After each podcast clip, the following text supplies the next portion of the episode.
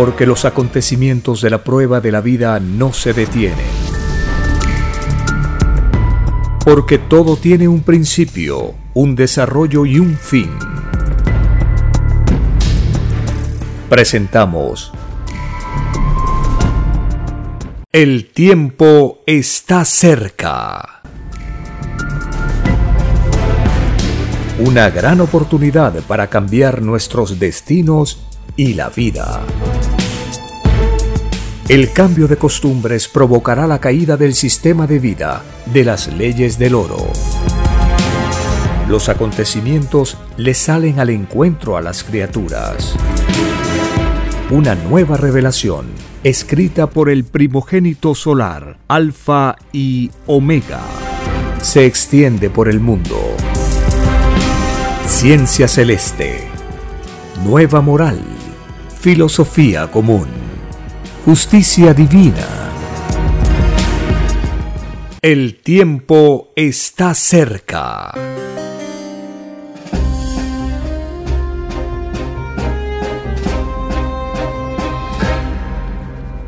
Agradeciendo al Divino Padre Eterno, Creador de todas las cosas, del infinito universo expansivo pensante. Gracias a nuestra Divina Madre Solar Omega, quien se manifiesta a los mundos cuando piden juicios planetarios. Gracias al primogénito solar Cristo, que pidió al Divino Padre venir a este mundo a enseñarnos una nueva forma de vivir. Estamos compartiendo las enseñanzas de las Sagradas Escrituras y la justicia de la divina revelación que nos explica el origen y la causa y el destino de todas las cosas. Esta vida es una prueba de vida pedida por cada criatura humana. Las características de la prueba de la vida, entre las muchas que tiene, está la intervención de Dios sin que Él se dejara ver. Esta sensación de sentir a Dios pero no verlo, se pidió porque era una desconocida experiencia para todos los seres que estamos en la tierra. Y al ser una prueba, muchos pueden caer en este pedido. ¿Qué significa caer? Significa no creer en Dios o hasta renegar de Dios o echarle la culpa a Dios de los males que ocurren en este planeta de pruebas. ¿Por qué no se enseñó desde siglos atrás por los encargados de mm, orientar la fe, la espiritualidad del mundo? ¿Por qué no se enseñó que la vida era una prueba? Que era tan solo una prueba, que era algo pasajero la vida en la tierra no era eterna y nadie se quedaba por los siglos de los siglos en este planeta. Era pasajero. Nuestro paso por esta escuela del universo era un chispazo frente a la eternidad. ¿Qué son 100 años de vida? Para los millones de años de vida que tiene el planeta, y ya no se puede contar la antigüedad del universo. Esta vida se pidió al Padre Eterno con todas las características que estamos conociendo. Se pidió el olvido del pasado, no acordarnos qué reencarnaciones habíamos tenido en nuestro historial galáctico. También le pedimos no acordarnos del futuro, vivir en un presente para que nuestra prueba de vida sea auténtica y no perdamos tiempo recordando las experiencias tanto en triunfos o fracasos de nuestras reencarnaciones pasadas. Y por deducción las enseñanzas de las escrituras nos dicen que cada cual se gana su propio cielo, su propio futuro, su propio destino, según las obras, las acciones y las intenciones que tienen nuestros actos durante toda la vida, segundo por segundo. Estamos en un planeta de pruebas que tiene un principio, un desarrollo y un fin. ¿En qué etapa de la prueba de la vida nos encontramos? De acuerdo a la llegada de la revelación a este mundo, nos encontramos en la última etapa de la prueba de la vida, porque la primera se inició cuando nuestros padres terrenales, Adán y Eva, fueron sacados del paraíso terrenal a un mundo que les era totalmente hostil. Era una dimensión desconocida en la cual los primeros padres empiezan desde lo primitivo y van avanzando a medida que pasa el tiempo. La etapa de la prueba de la vida como tal, con la llegada del primogénito solar en su misión de juez solar en el mundo antiguo como Moisés y siglo después como Jesús de Nazaret, marcan la centralidad de la prueba de la vida y a partir de la llegada de Cristo, empieza la etapa de los descuentos para los seres humanos hasta el momento presente. Esta etapa intensa, corta, pero que a todos los seres humanos que estamos presentes en esta época, nos va a impactar de una forma tal que este recuerdo, esta influencia que dará por muchas reencarnaciones, es el juicio de Dios anunciado por siglos y siglos.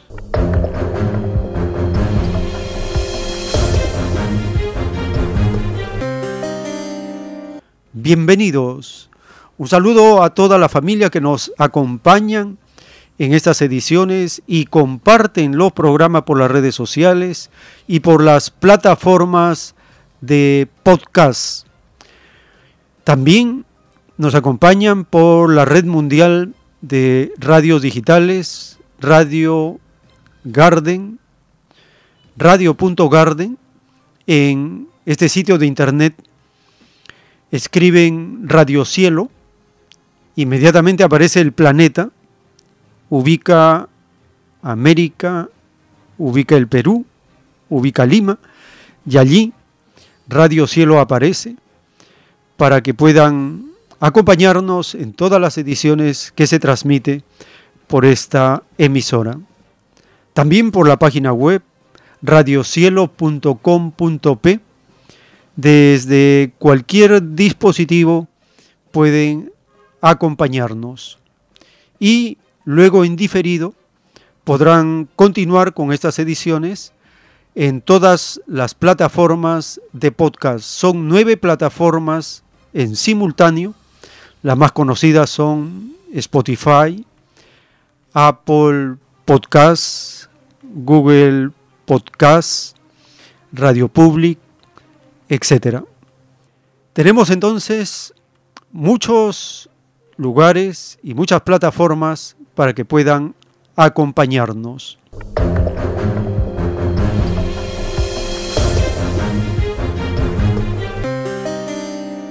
Iniciamos esta jornada informativa, escuchando al autor de los rollos telepáticos del Cordero de Dios, él nos va explicando del pedido del juicio y la prueba de aquellos que piden la fuerza como una sensación, una experiencia, y la prueba consiste en no caer en la fuerza, en vencer el impulso, la tentación, a solucionar los problemas de la prueba de la vida por la fuerza. Eso no se pidió a Dios. Escuchemos esta parte del cassette número uno del primogénito solar Alfa y Omega.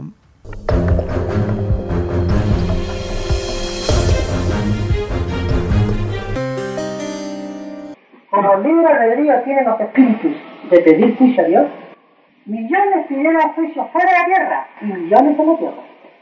Todo depende de lo que se pidió a Dios. ¿Es eterno?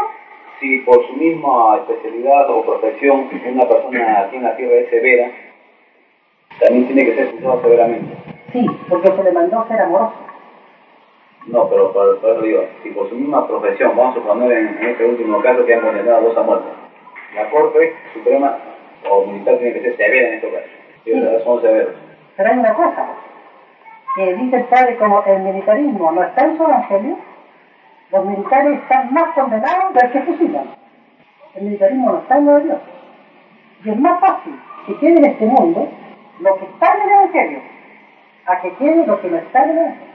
Nadie pidió al Padre prepararse para matar a otro, porque todos pidieron el mandamiento que dice no matarás. Todo el que fue militar en la prueba de la vida tiene que sumar todos los segundos del tiempo que fue militar. Y ese número de segundos restarle a las obras buenas que hizo en la. Ahí nos explicó Dios, todos Satanás y Dios. Había que saber elegir a quién se servía en la vida cuando se escogió trabajo. Hay trabajos que tienen más moral y otros menos moral. Las pruebas son pruebas. El Padre explica ahora el mensaje que recibe cada criatura especialidad por especialidad. Y dice el Padre, el servir a la fuerza es uno de los trabajos más inmorales, porque es un extraño libertinaje que nadie pidió a Nadie le dijo al Eterno, Padre Eterno, en el lejano planeta quiero mandar por la fuerza. No tiene sentido. ¿No cree que si no habiendo el servicio castrense ahí, en paz, verdaderamente, si no existieran los militares, el mundo estaría en paz? Se va a explicar. Los militares existen porque los hombres sacaron un extraño y desconocido sistema de vida, salido de las extrañas leyes del hombre. Si el hombre no hubiese sacado ese sistema de vida, no existirían los militares. Existiría algo más amoroso. Tendríamos una psicología más elevada, más el tiempo está cerca. En las revelaciones telepáticas del Cordero de Dios, en el libro Lo que vendrá, están los títulos de los rollos de la ciencia celeste, dictados por el Divino Padre Eterno. El título 2483 en la prueba de la vida, lo que cada uno hizo, lo hizo por divino mandato, porque nadie es dueño de su vida. Si la criatura humana fuese dueño de su vida, la criatura humana no tendría un divino juicio. Es por esto es que se escribió de que la vida era es y será una prueba. Todo espíritu es probado por Dios. En el divino mandato de la prueba de la vida, se pidió a Dios su divina intervención sin que Él se dejara ver, porque el no verlo en el planeta Tierra era también para todo espíritu humano una desconocida experiencia en el planeta Tierra. La divina y silenciosa intervención de Dios en las experiencias humanas se llama la divina añadidura de Dios. Mas pocos fueron dignos de su divina añadidura, porque el extraño desvirtuamiento en que cayeron casi todos hizo que el Divino Padre Jehová no les concediera a la mayoría su divina gracia, escrito por el primogénito solar, Alfa y Omega.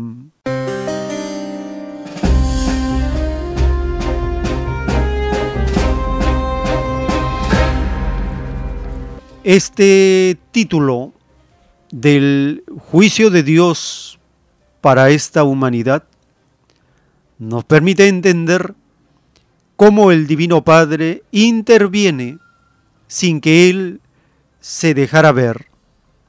Y nos dice que muy pocos en el planeta y durante la prueba de la vida, muy pocos fueron dignos de su divina añadidura, es decir, que puedan ver a Dios. La divina y silenciosa intervención de Dios en las experiencias humanas se llama la divina añadidura. Y esto se debe a que casi todos en el planeta caímos en un desvirtuamiento de su divina moral, la más elevada moral contenida en los diez mandamientos. La prueba de la vida es un pedido de cada criatura para ser experimentada, sentida, vivida en este mundo, porque no es lo mismo no ver a Dios en la tierra que no verlo en otro mundo de otra categoría donde las criaturas tienen otro tipo de experiencias como por ejemplo sentir y ver a Dios constantemente. Pero si en un momento esas criaturas le piden no verlo, es diferente a nacer en la tierra con la no presencia de Dios desde el inicio. Es otro tipo de experiencia desconocida para nosotros los espíritus pensantes que estamos en este planeta.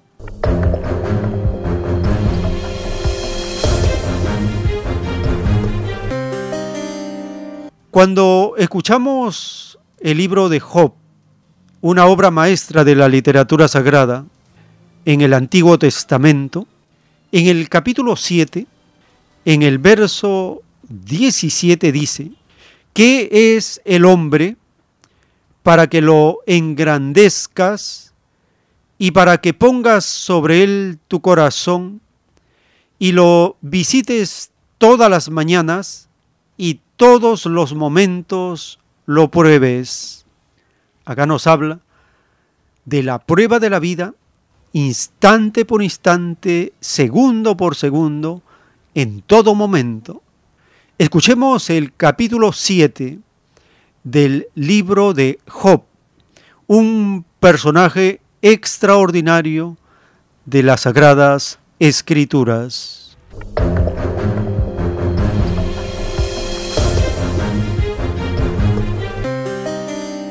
Capítulo 7 ¿No es acaso brega la vida del hombre sobre la tierra y sus días como los días del jornalero? Como el siervo suspira por la sombra y como el jornalero espera el reposo de su trabajo, Así he recibido meses de calamidad y noches de trabajo me dieron por cuenta. Cuando estoy acostado digo, ¿cuándo me levantaré? Mas la noche es larga y estoy lleno de inquietudes hasta el alba. Mi carne está vestida de gusanos y de costras de polvo, mi piel hendida y abominable. Y mis días fueron más veloces que la lanzadera del tejedor y fenecieron sin esperanza. Acuérdate que mi vida es un soplo y que mis ojos no volverán a ver el bien los ojos de los que me ven no me verán más. Fijarás en mí tus ojos y dejaré de ser. Como la nube se desvanece y se va, así el que desciende al Seol no subirá. No volverá más a su casa, ni su lugar le conocerá más. Por tanto, no refrenaré mi boca, hablaré en la angustia de mi espíritu, y me quejaré con la amargura de mi alma. ¿Soy yo el mar o un monstruo marino para que me pongas guarda? Cuando digo me consolará mi lecho, mi cama atenuará mis quejas. Entonces me asustas con sueños y me aterras con visiones. Y así mi alma tuvo por mejor la estrangulación y quiso la muerte más que mis huesos. Abomino de mi vida, no he de vivir para siempre. Déjame pues, porque mis días son vanidad. ¿Qué es el hombre para que lo engrandezcas y para que pongas sobre él tu corazón y lo visites todas las mañanas y todos los momentos lo pruebes? ¿Hasta cuándo no apartarás de mí tu mirada y no me soltarás siquiera hasta que trague mi saliva? Si he pecado, ¿qué puedo hacerte a ti, oh guarda de los hombres? ¿Por qué me pones por banco tuyo hasta convertirme en una carga para mí mismo? ¿Y por qué no quitas mi rebelión y perdonas mi iniquidad? Porque ahora dormiré en el polvo, y si me buscares de mañana, ya no existiré. El tiempo está cerca. En la divina justicia, en la doctrina del Cordero de Dios, el Divino Padre Eterno nos recuerda, todo se paga en la vida, tanto arriba como abajo, pues en todas partes está el Creador. Todo político que enseñó doctrina será juzgado, menos aquella doctrina de la que participan mis humildes, los explotados, los engañados, los postergados, los sufridos, y todo político será juzgado por dividir al rebaño, por hacer pelearse al pueblo, para aprovechar la división, sacar ventajas. Todo lo que es de mis humildes no se tranza. Jamás estos demonios debieron haberlo hecho. Con ello, perpetúan la división, el dolor, la injusticia. Se olvidan de mis leyes espirituales por la ilusión que ejerce sobre ellos la ley mundana. Nunca estos espíritus corrompidos debieron haber pedido la prueba de guías del rebaño. Prometieron ser modelos en humildad. Prometieron ser sinceros. Prometieron no explotar, no engañar. Y se les concedió. Y cayeron estos espíritus aprovechadores deberán pagar segundo por segundo todo el daño hecho al pueblo y deberán rendir cuenta de todo acto público, es decir, que los acusadores son millones, pues las leyes a todos afectan si hubo mala fe, hubo engaño para todos. Millones y millones de espíritus que fueron engañados en la vida por estos demonios, los esperan en el reino de los cielos. Y no ciertamente para felicitarlos, sino para acusarlos, pues todo humilde es primero en mi reino, y todo engrandecido en la tierra es el último, escrito por el primogénito solar, Alfa y Omega.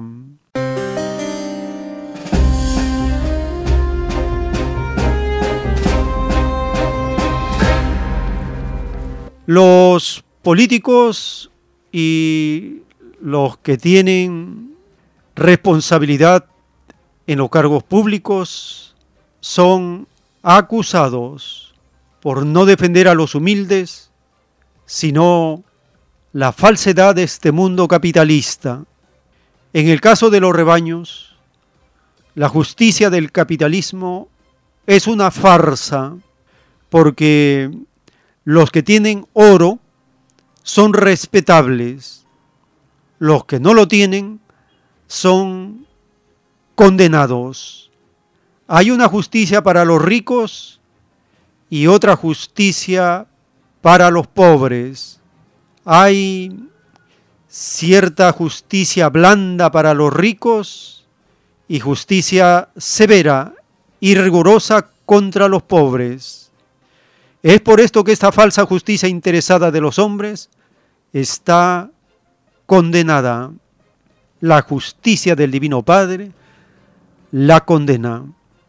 En el caso del rebaño de Perú, esta semana la prensa internacional informó de una extraña, ilegal y desconocida denuncia que la extraña y desconocida fiscal de la nación hizo contra el gobernante de turno en el Perú.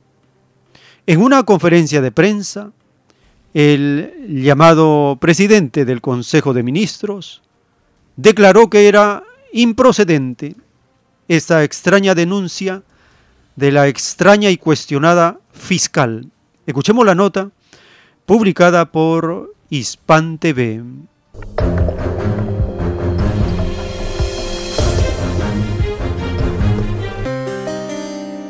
La crisis política en Perú entró este martes en una nueva fase por la denuncia constitucional que presentó la Fiscalía de la Nación contra el presidente Petro Castillo.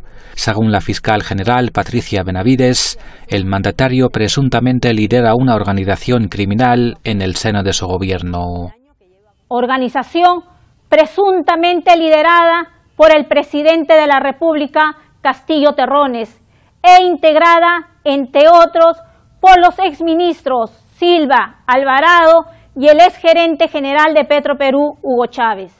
De acuerdo con la Constitución, el presidente del país goza de inmunidad y no puede ser juzgado en los tribunales. Para pasar por encima de la inmunidad, la Fiscalía ha recurrido a la denuncia constitucional, una figura que permite al Congreso investigar al mandatario y decidir su futuro político. La maniobra es utilizada por primera vez y el gobierno la denuncia como inconstitucional. Esa denuncia es totalmente improcedente porque no se ajusta a los términos y condiciones señaladas en el artículo 117 de la Constitución, que señala con toda precisión por cuáles delitos se puede acusar al presidente no solamente judicialmente, sino también políticamente ante el Congreso.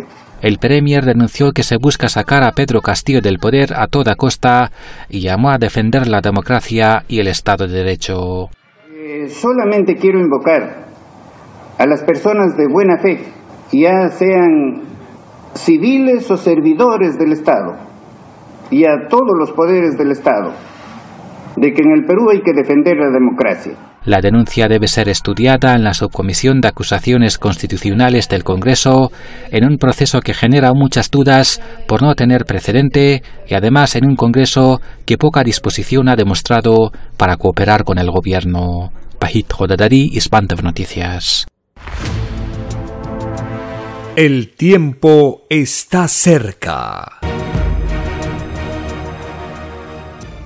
En un párrafo de un divino rollo telepático, el Divino Padre Eterno nos recuerda, en todos los espíritus está latente un principio de justicia, que es una réplica de lo que vieron en el reino de los cielos.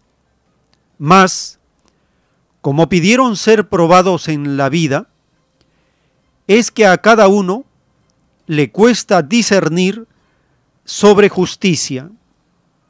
Y todo aquel que piensa en forma separada del resto es un espíritu muy atrasado. No concibe la unión de los espíritus, se divide a sí mismo y divide a los demás. Se olvida por su atraso intelectual que la escritura enseña que todos son hermanos, hijos de un mismo Padre. Estos espíritus confunden la libertad con el libertinaje. Y los espíritus de la derecha son de esta categoría. Tienen por doctrina el poder temporal, porque se ilusionan con un presente, no ven más allá. Es por eso que tal política es eternamente cambiante y dividen a los humildes, Más les valdría no haber nacido a estos espíritus si por sus cegueras dividen al pueblo. Escrito por el primogénito solar, Alfa y Omega.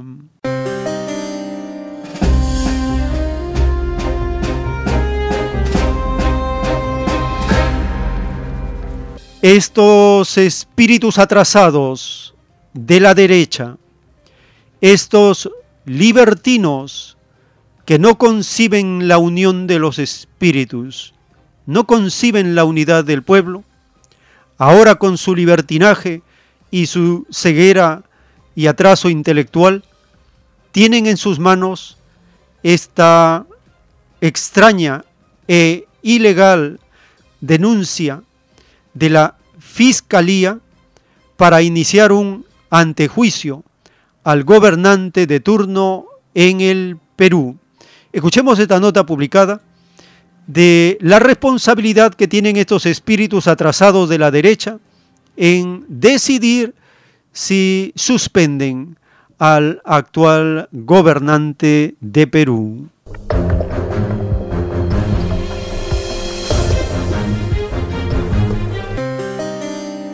Una comisión del Congreso de Perú empezó a analizar una denuncia de la Fiscalía para iniciar un antejuicio al presidente Pedro Castillo, acusado de organización criminal. La presidenta de la Subcomisión de Acusaciones Constitucionales anunció que la denuncia constitucional ingresó a trámite y será enviada por correo a los congresistas miembros de la subcomisión para su análisis. La subcomisión es el primer obstáculo que debe superar en el Congreso la denuncia del Ministerio Público contra el mandatario. Si la denuncia es declarada procedente, se iniciará un antejuicio político a Castillo en el Parlamento que puede durar entre dos y tres meses y que podría desembocar en su suspensión en el cargo. El Pleno del Congreso es la única instancia que puede decidir la suerte del presidente, que fue elegido el año pasado para gobernar hasta julio de 2026. La tesis de la Fiscalía es que el mandatario dirige una red de corrupción de lavado de activos y de concesión de contratos de obras públicas integrada por su entorno familiar y político. El presidente niega que su familia haya cometido delitos y dice ser víctima de una campaña para sacarlo del poder.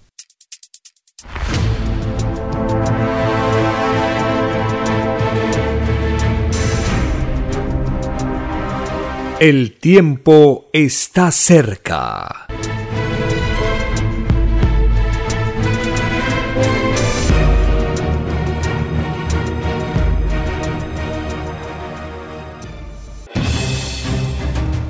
El tiempo ha llegado.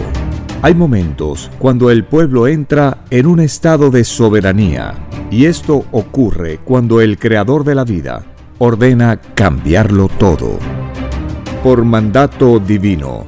Está escrito en la doctrina Alfa y Omega que deben constituirse congresos de obreros y obreras en todas las naciones. Cristo dijo en Lucas 12, verso 32, No temáis, pequeño rebaño, porque a vuestro Padre le ha placido daros el reino. Envíe sus aportes en texto y audio al 934-407-166 o solicite más información al 934-407-166. Solo una unidad común con nueva moral dará paz al mundo. Por orden de Dios Padre, el mundo será dirigido por los trabajadores. Ha llegado el tiempo para que el pueblo escoja su propio destino y se gobierne a sí mismo. Alegraos humildes del mundo, vuestro yugo llega a su fin.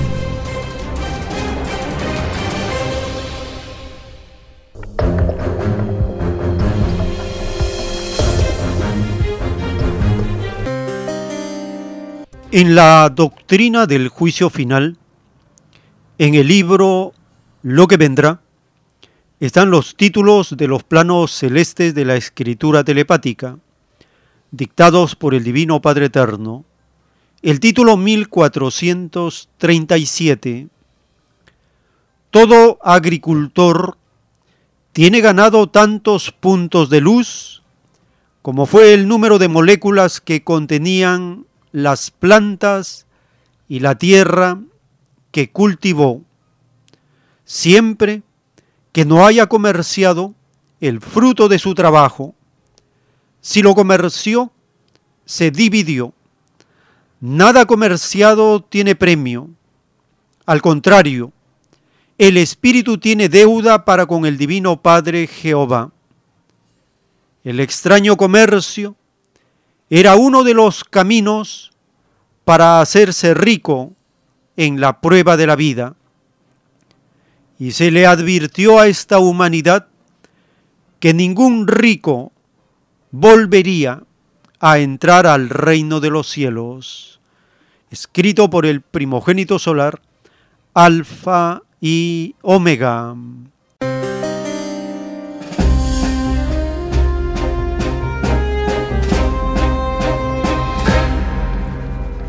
El Divino Padre Eterno en su justicia divina a cada ocupación, a cada labor, a cada trabajo, a cada acción, le da su justicia en punto de luz. Esto incluye ganar o perder. Si se cumple el trabajo colectivo y el beneficio colectivo, si las comunidades, los agricultores en el planeta Tierra, gran parte de ellos está actualmente influenciado por las extrañas leyes del oro que impone el capitalismo.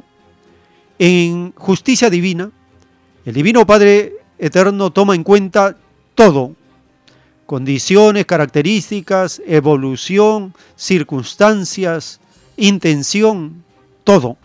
Es por eso que su justicia es tan perfecta que cuando se recibe la sentencia o el veredicto de Dios, nadie se queja, porque es infinitamente justo, perfecto. Una nota relacionada con la agricultura en el Perú, publicada por Hispan TV, informa que continúa en el Perú el empadronamiento de los agricultores para recibir fertilizantes.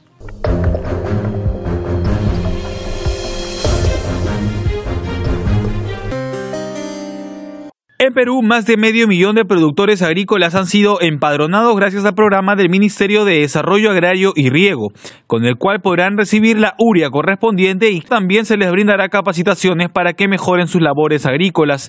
De esta forma se reforzará la seguridad alimentaria nacional. Puntos a favor de tener un, eh, un padrón de productores. Les va a ayudar bastante saber al Estado o a los gobernantes, por ejemplo, saber eh, en qué lugares se siembra papa, en qué lugares se siembra frutas, en qué lugares se siembra verduras. Em, les va a ayudar también en la geolocalización para que las ayudas sean mucho más puntuales, mucho más este, específicas. En los últimos meses, la gestión del Ministerio de Desarrollo Agrario y Riego atravesó diversas dificultades para comprar el fertilizante. Sin embargo, finalmente pudo adquirirla y todo el proceso se llevó a cabo de forma transparente. En primer lugar, hay que seguir insistiendo en resolver lo más posible el problema de la urea y los fertilizantes. Creo que todavía se puede hacer las cosas bien, hacer las cosas mejor. Eh, de conseguir traer 80.000 toneladas de urea, eso por lo menos cubre el déficit estimado de, de urea que, iba a, que ya tenemos este año. ¿no? Eh, tiene que diseñarse bien la distribución, por ejemplo, debería coordinarse con las casas comerciales para vender la urea. Ante los problemas que se presentaron durante la compra de la urea, los mismos campesinos peruanos decidieron conseguir su propio abono, por lo que esperan que el gobierno agilice este proceso y así no se vean afectadas sus cosechas en el futuro. También tengo entendido de que los eh, productores, los agricultores ya se han organizado. La época de siembra y, y de cosecha son periodos este, bastante concretos, ¿no? no se pueden dar el lujo de esperar demasiado. Y ellos por su lado han estado también buscando abono natural en distintos lugares del país, sobre todo donde hay ganadería, ¿no? Y el otro aspecto que sí tiene que trabajar bastante es comprar ya de inmediato estos fertilizantes, ¿no? Y brindarlos a un precio sumamente módico, porque de lo contrario, la olla de a presión va a explotar en cualquier momento. El padrón de productores agrarios es una herramienta que pretende beneficiar a 2.100.000 campesinos que estarán mejor preparados para la actual campaña agrícola. Aaron Rodríguez, Hispan TV, Lima. El tiempo está cerca. En la doctrina del Cordero de Dios, el Divino Padre Eterno nos revela su infinita justicia basada en la igualdad. Dice el Divino Padre Eterno, los divinos mandatos del Creador llevan el sello de la igualdad en un grado desconocido para vosotros esta igualdad está representada en los diez mandamientos. ¿De dónde habéis sacado la palabra privado? Nada hay privado en la naturaleza, ni los derechos de los humildes a quienes explotáis se transan. Jamás debisteis haberlo hecho porque con ello os condenáis. Se os cierran los cielos, tenéis que nacer de nuevo, pasando de nuevo por planetas tierras, por mundos de carne, pagando hasta el último dolor moral provocado en cada espíritu y hasta el más microscópico daño provocado en los cuerpos de carne, molécula por molécula, célula por célula, ojo por ojo, diente por diente. El que la hace, la paga. Así lo pedisteis en el reino de los cielos, y así se os concedió. Escrito por el primogénito solar, Alfa y Omega.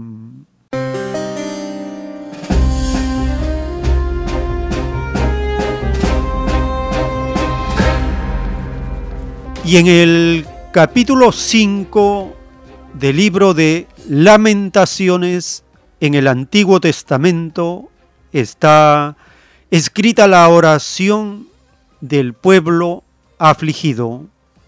Acuérdate, oh Divino Padre Jehová, de lo que nos ha sucedido. Mira y ve nuestro oprobio. Nuestra heredad ha pasado a extraños, nuestras casas a forasteros, huérfanos somos sin padre.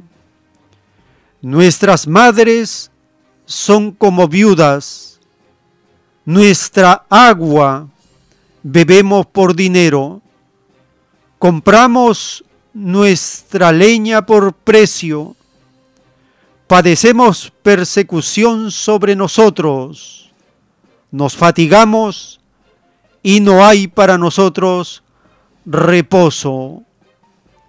Capítulo 5 del libro de lamentaciones del verso 1 al 5.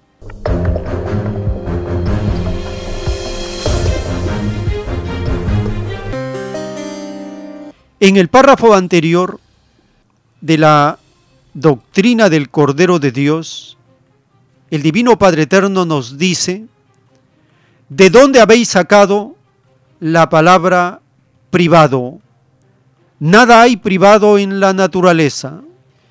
Y en este capítulo 5 de Lamentaciones nos habla de la brutalidad, la crueldad del capitalismo en su etapa neoliberal de privatización extrema, a tal punto que nuestra heredad ha pasado a extraños. Son las privatizaciones de los bienes y las riquezas naturales que pertenecen a todos los pobladores de la nación. Nuestra agua bebemos por dinero. En muchas naciones el agua, servicio básico y fundamental considerado derecho humano, ha sido privatizado. En el rebaño peruano, los intentos de privatizar los servicios de agua potable siempre están en la ambición de los demonios de la derecha que quieren privatizar Sedapal. Compartimos una nota publicada en guayca.p. Allí un abominable representante de la extrema derecha, un demonio de alta jerarquía en el Perú, quiere privatizar Sedapal.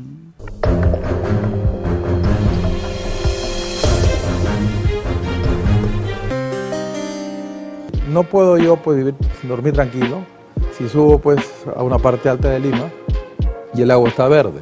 Señor López Aliaga, nosotros nos llama muchísimo la atención que con tan poco conocimiento sobre el tema de Sedapal, las actividades que realiza la empresa, se descalifique en forma tan ligera a una entidad que ha brindado el servicio de agua durante toda la pandemia. Como que el agua que brinda Sedapal es de mala calidad, que es un agua verde, que no es apta para el consumo humano. Incluso también ha manifestado que no se debería pagar por el servicio. Solamente del año 90 a la actualidad, la ciudad ha crecido en forma desproporcional. De cerca de 6 millones de habitantes, somos cerca de 12 millones de habitantes. Sin embargo, Sedapal durante todos estos años ha venido brindando y ampliando la cobertura de servicios. Solamente en Lima y Callao existen más de 750 mil personas que no cuentan con el servicio de agua y saneamiento. Un 97% es administrado por Sedapal en el tema de, agua y un 93% en el tema de desagüe. ¿Cómo se puede, eh, no puede tomar agua una familia en la, parte de un cerro arriba, ¿no? si el agua viene verde? Pues comienzo a investigar sobre este tema de la cisterna de Sedapal. Pero ¿por qué se atribuye todo ese tipo de descalificación hacia una empresa pública que brinda el servicio de agua, especialmente en la época de pandemia, ha estado brindando el agua en forma totalmente gratuita a todas las zonas vulnerables de Lima y Callao, con más de 351 cisternas? A nosotros nos llama muchísimo la atención que en principio no pueda haberse informado en forma mucho más detallada respecto a la gestión de Sedapal. Sedapal brinda un agua de primera calidad, certificada por ISOs de carácter internacional. Por lo tanto, el agua no es de mala calidad. Otra cosa diferente es dónde esa agua es envasada. Lamentablemente, en diferentes lugares de asentamientos humanos no cuentan con los reservorios adecuados para este tipo de envasamiento. Ahora, ¿qué dicen los informes que van propalando la prensa? Esa agua está yendo a zonas pues, que tienen piscinas, para llenar piscinas. El problema que se originó en San Juan de Lurigancho se debe básicamente a que uno de los empleados, de acuerdo a la denuncia, había dado la indicación de otorgar agua a personas no correspondía. No ha sido personal de Sedapal directamente. Entonces, la competencia de Sedapal era eh, hacer el contrato directamente con las empresas que tienen estas cisternas y lo que hacía la municipalidad, lo que se encarga la municipalidad directamente este, es la supervisión, ¿no? O sea, le compete a la municipalidad, ¿no? No, no, no es competencia en este caso directamente de Sedapal. Sedapal solamente lo único que ha estado haciendo es pagar y hacer el contrato, ¿no? Disponer de sus recursos para poder brindar agua, ¿no? A través de, este, de esta contratación con las cisternas, de 351 cisternas específicamente.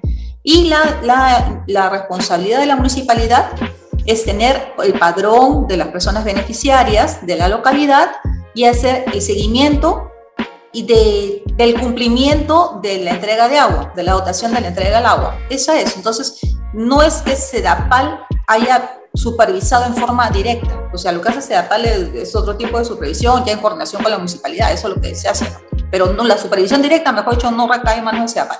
Ya, y eso, y él, o sea, él, él está interpretando como que SEDAPAL ha supervisado, SEDAPAL está haciendo la entrega. SEDAPAL no está haciendo la entrega en forma directa, sino las municipalidades.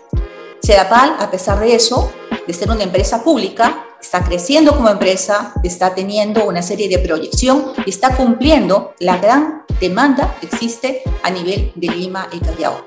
Señor López Aliaga, ¿por qué ese intento de descalificar una y otra vez la gestión pública de CEAPAL, una empresa estatal de todos los peruanos? ¿Cuál es el trasfondo de todo ello? Usted menciona que el agua es de mala calidad, es falso. Usted menciona que CEDAPAL no ha hecho nada en los últimos 40 años, falso. Usted quiere llevar la gestión estatal a la municipalidad, que no es su competencia. ¿Cuál es el motivo? Sabemos bien que detrás de todo intento de privatización, y así hay que decirlo, se intenta siempre descalificar la gestión pública. Y eso es lo que usted está haciendo. ¿A qué intereses está obedeciendo? ¿A intereses particulares, personales? ¿O está pensando en todos los peruanos y en todos los limeños? No nos dejamos sorprender. Acá hay un trasfondo. Y ese trasfondo tiene un nombre y tiene un motivo. Soy Luisa Izaguirre, secretaria general del Sindicato de Trabajadores de APAR. No puedo dormir. no, no, me viene esta pesadilla. El tiempo está cerca. En un párrafo de los rollos del Cordero de Dios, dictados por el Divino Padre Eterno, nos dice, la naturaleza no se engaña porque afecta su destino evolutivo. En la triceptación del ángulo recto de 90 grados, se explica cómo avanza la naturaleza con respecto a la obra de las criaturas pensantes que viven en alianza con ella. Si la obra concluye mal, la naturaleza también se expresa mal. Sus elementos se enojan y los climas empeoran. Esta relación entre criatura pensante y naturaleza la puede ya apreciar el mundo. Los elementos y los climas no se comportan como se comportaban en el pasado. El desvirtuamiento de la humanidad ha ido en aumento y en paralelo a ello lo hacen los climas malos. Un ejemplo innegable de muda justicia, el fin de un planeta malo es catastrófico, cuando la moral de los seres que lo habitan es también catastrófico. Lo malo rompe la alianza de progreso entre materia y espíritu, escrito por el primogénito solar, Alfa y Omega.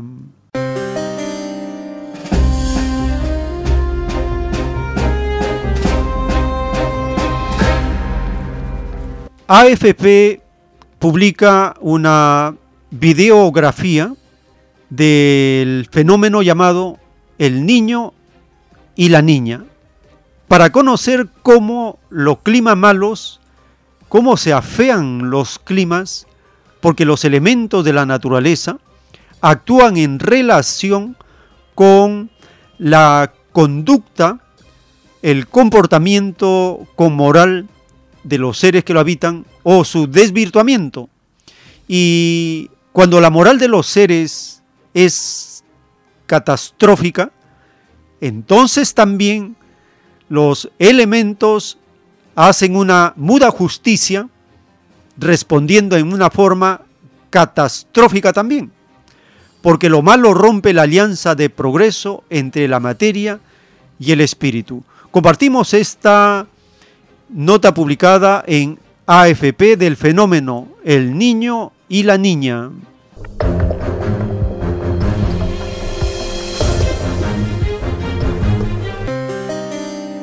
El niño y su contraparte, la niña, son fenómenos climáticos recurrentes de tal magnitud que afectan al clima en todo el mundo. Estos dos fenómenos naturales están relacionados con las fluctuaciones de temperatura en el centro y el este del Océano Pacífico en el Ecuador, junto con los cambios en la atmósfera. Utilizado desde el siglo XIX por los pescadores peruanos para describir una corriente oceánica cálida en la costa, el nombre de El Niño describe el calentamiento de las aguas superficiales cerca de la costa de Sudamérica. A la inversa, la niña se refiere a un enfriamiento de la superficie del océano en la misma región. Ambos fenómenos, que pueden durar de 9 a 12 meses, se producen de forma irregular, cada 2 a 7 años, con periodos en los que pueden desaparecer. Influyen en los ciclos de lluvias tropicales y en la circulación atmosférica. Durante un episodio del niño, llueve menos de lo normal en el este de Australia, Indonesia, Filipinas, India, el sur de África o el norte de Brasil, pero llueve más en el oeste de Sudamérica, el este de África ecuatorial o el sur de Estados Unidos. La niña provoca efectos opuestos en cuanto a las precipitaciones. El niño provoca un aumento de las temperaturas y la niña un descenso. Aunque no hay pruebas de que el cambio climático esté influyendo en la frecuencia de ambos fenómenos, se considera probable que sí esté empeorando los efectos del niño. Es poco probable que el efecto de enfriamiento relativo de la niña sea suficiente para contener el aumento de las temperaturas provocado por los gases de efecto invernadero. El 2020, año de la niña, fue el más cálido registrado. El tiempo está cerca. Le recordamos las actividades culturales de los domingos en Vegetalia, Girón Camaná 344 en el Cercado de Lima. A las 4 la conferencia para este domingo 16 de octubre, el tema Estado de Derecho. El ingreso para estas actividades es completamente libre. Y en el distrito del Lince, en Avenida César Canevaro 469, en el restaurante vegetariano Fuente Natural, de lunes a sábado puede acercarse también para solicitar sus folletos del mensaje telepático y volantes para su distribución gratuita.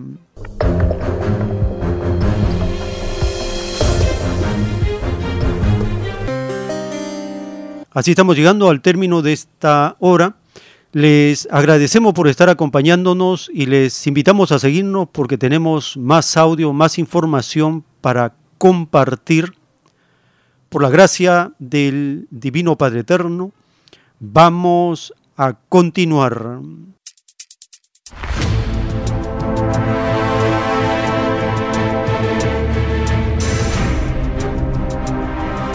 El tiempo está cerca.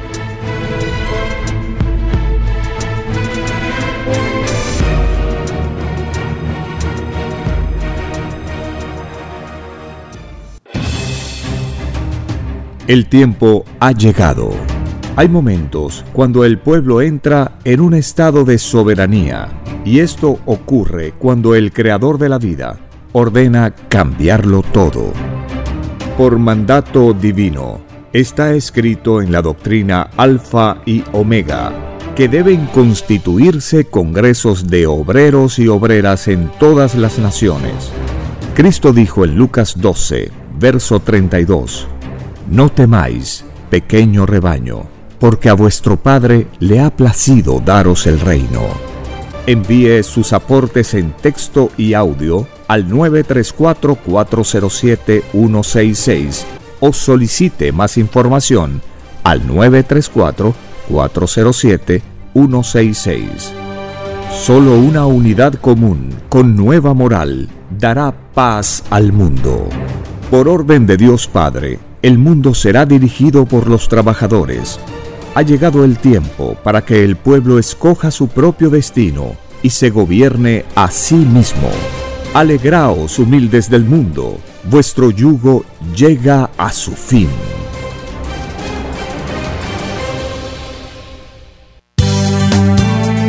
Es Radio Cielo, una nueva era de la radio en el Perú. Programación de Radio Cielo, el mejor anhelo de tu vida es Radio Cielo, sembrando amor y conciencia. Es Radio Cielo. Ahora, tu radio favorita, Cielo, llega a todo el mundo. Visítanos e interactúa con todos tus conductores de la variedad de programas que ofrece tu radio Cielo. Radio Cielo en la red. Ingresa a la www.radiocielo.com.pe y desde tu teléfono móvil interactúa con nosotros. Radio Cielo, a la vanguardia de la tecnología. Tecnología. cielo.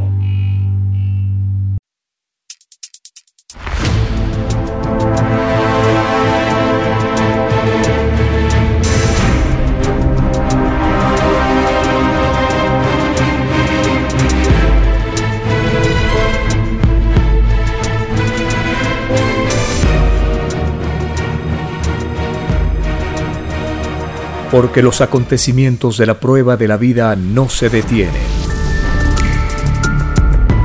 Porque todo tiene un principio, un desarrollo y un fin. Estamos compartiendo. El tiempo está cerca. Una gran oportunidad para cambiar nuestros destinos y la vida. El cambio de costumbres provocará la caída del sistema de vida, de las leyes del oro. Los acontecimientos le salen al encuentro a las criaturas. Una nueva revelación, escrita por el primogénito solar, Alfa y Omega, se extiende por el mundo. Ciencia celeste. Nueva moral filosofía común, justicia divina. El tiempo está cerca.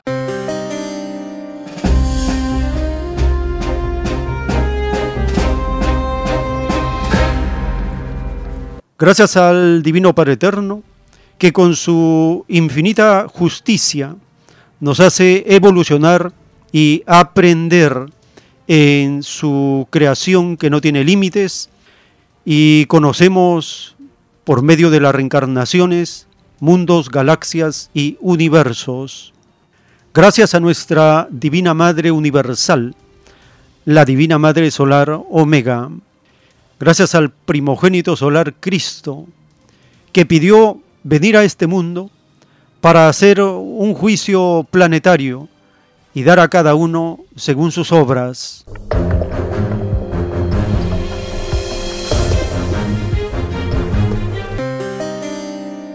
Estamos compartiendo las enseñanzas de las escrituras sagradas y la revelación esperada por siglos y siglos.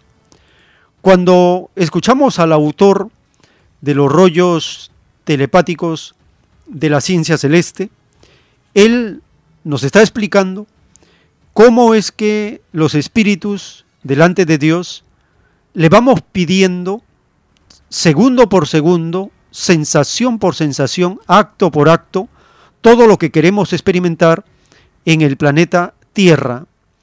No hay nada que quede fuera del permiso, autorización, control o plan de Dios la más microscópica molécula está incluida, la humilde y sabia célula que conforma a los seres vivos está presente.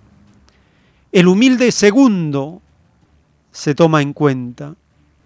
Una invisible y microscópica idea está allí presente en los pedidos, los acuerdos, las promesas, las esperanzas, las virtudes que son inteligencias vibrantes, están ahí como aliadas para que una vida, una reencarnación, se desarrolle de la mejor forma y sea siempre para engrandecer la obra de Dios.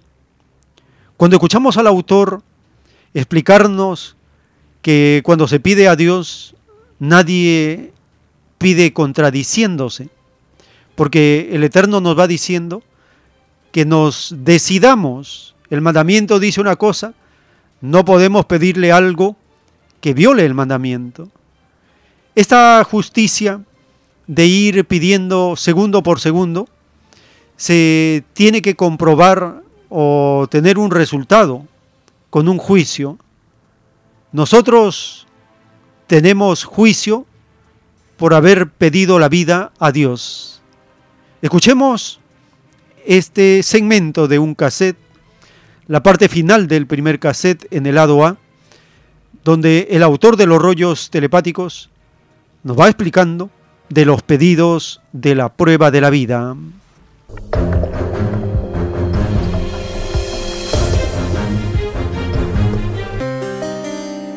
Los militares existen porque los hombres sacaron un extraño y desconocido sistema de vida, salido de las extrañas leyes de vida. Si el hombre no hubiese sacado ese sistema de vida, no existiríamos militares. Existiría algo más amoroso. Tendríamos una psicología más elevada, más aquí. Entonces, el militarismo, dice el padre, es un primitivismo de los mismos individuos que son militares. Y ellos le prometieron al Eterno no caer en la fuerza, no caer en el militarismo. Pidieron superarse en lo primitivismo. Porque el militarismo está relacionado con la fuerza. El hombre antes practicaba en las otras esencias, con mayor vigor, partiendo de la fuente histórica. El militarismo es dado en revelación como un primitivismo, que no tiene filosofía en el reino de Dios, no tiene destino. Dice el padre, Satanás quiso aprovecharse de sus poderes, dividiendo santo. Fue el primero que empleó la fuerza en el reino. Se tentó con fuerza y fue echado fuera. Todo el que se tienta con la fuerza, en cualquiera de sus formas, no entra al reino de Dios. Cuando se le pide al Eterno pruebas, sensaciones, si no conoces, se le pide en leyes de amor. En el caso del planeta Tierra, los espíritus pensantes humanos le dijeron, Padre Eterno, queremos nosotros los divinos mandamientos, no matar, como no hijo. Ningún espíritu le dijo, quiero emplear la fuerza. Porque dice el Padre, delante de Dios, nadie pide contradiciéndose. Porque el Eterno ahí le dice, bueno hijo, decídete. Estás pidiendo los mandamientos, no matar, y pides usar la fuerza. Y no se puede servir a los señores. Tienes que decidirte por uno. Esto se llama en revelación al recibir Moisés las tablas de nuestro Señor, mucho más antes ya se había cometido un crimen. Sí. De Caín contra Abel. Eso se llama pruebas del mundo antiguo. Dice el Padre, no hay que comparar la experiencia antigua con la que se vive. Porque los antiguos vivieron sus experiencias, incluso comer carne, en su libro de vida de espíritu. Ellos tuvieron un juicio de, de criaturas antiguas de un planeta. Ahora hay juicio de criaturas con ilustración en el mismo planeta. El tiempo está cerca. En las revelaciones de la ciencia celeste, en los planos del Cordero de Dios, el Divino Padre Eterno nos explica cómo es su divina justicia. Dice el Divino Padre Eterno, la divina presencia del Hijo de Dios a todos iluminará y a todos transformará, y toda su divina herencia serán niños genios que cubrirán toda la tierra. El Hijo de Dios es eterno, Él no muere jamás. El no morir es lo que significa el término en gloria y majestad. La molécula se cubrirá de gloria en lo que está por ocurrir en el planeta Tierra, porque siendo de tamaño humilde, es grande en los divinos acontecimientos de Dios. Tan grande es su gloria de molécula que el destino de cada espíritu humano dependerá de ellas, porque la divina justicia de Dios será a base de la molécula segundo, y todos los actos humanos que en su conjunto forman la obra humana, absolutamente todos fueron a base de moléculas, segundos. Todo acto mental tiene su alfa y omega en las moléculas y los segundos, en lo físico y en lo espiritual. Cada costumbre consumió en su desarrollo moléculas y segundos, y el mundo de la prueba tendrá que calcular todos sus segundos vividos y verificar si su obra no tiene división, es decir, si todos sus segundos vividos no conocieron maldad alguna, vicio alguno, escándalo alguno, desnudo alguno, grosería alguna, mal ejemplo alguno, etcétera, etcétera. Y tendrá que separar las moléculas y segundos de luz de las moléculas y segundos de las tinieblas. Tendrá que separar lo bueno de lo malo, porque no se puede servir a dos señores y reclamar premio por uno, escrito por el primogénito solar, Alfa y Omega.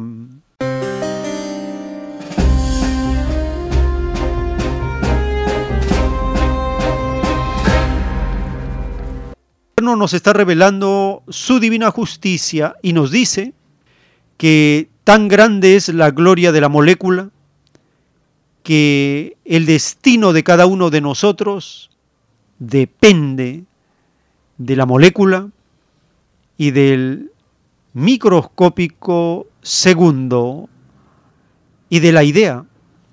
Depende de las unidades microscópicas que nosotros conocemos y en alianza hemos pedido participar, usarlas, experimentarlas, sentirlas.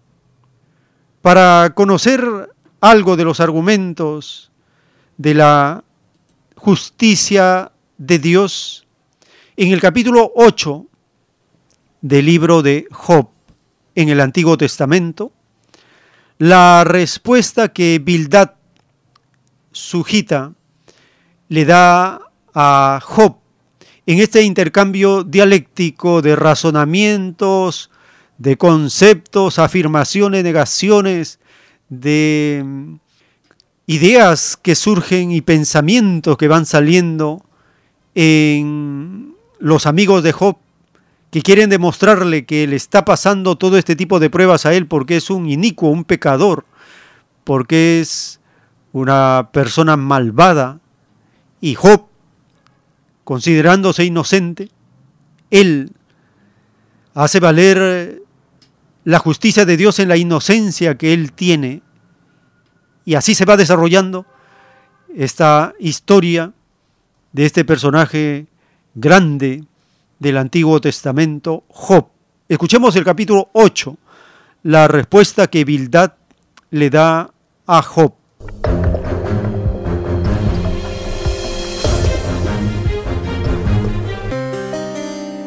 Capítulo 8 Respondió Bildad su hita y dijo, ¿Hasta cuándo hablarás tales cosas, y las palabras de tu boca serán como viento impetuoso?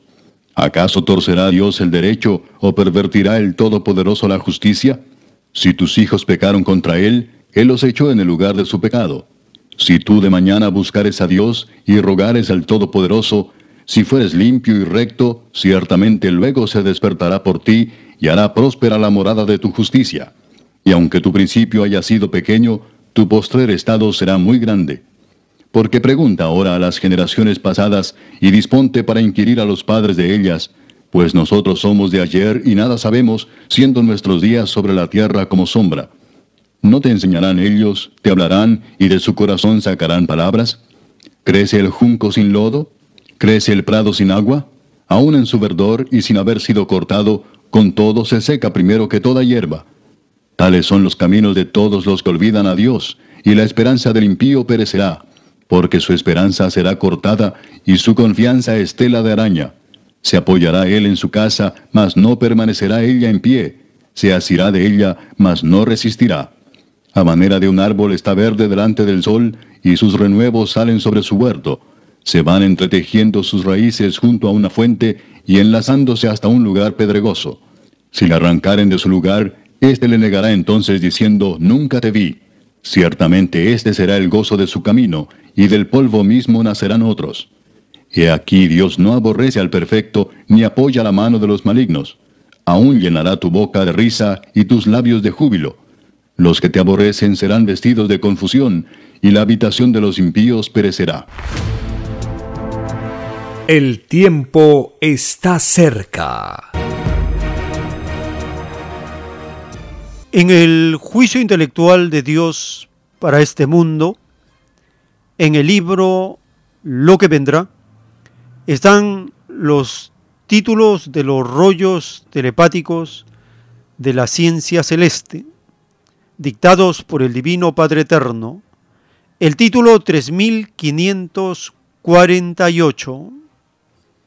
En la prueba de la vida, el mundo acortó su propia vida por propia ignorancia, porque no quisieron conocerse a sí mismos, no se preocuparon por sus propias moléculas del cuerpo.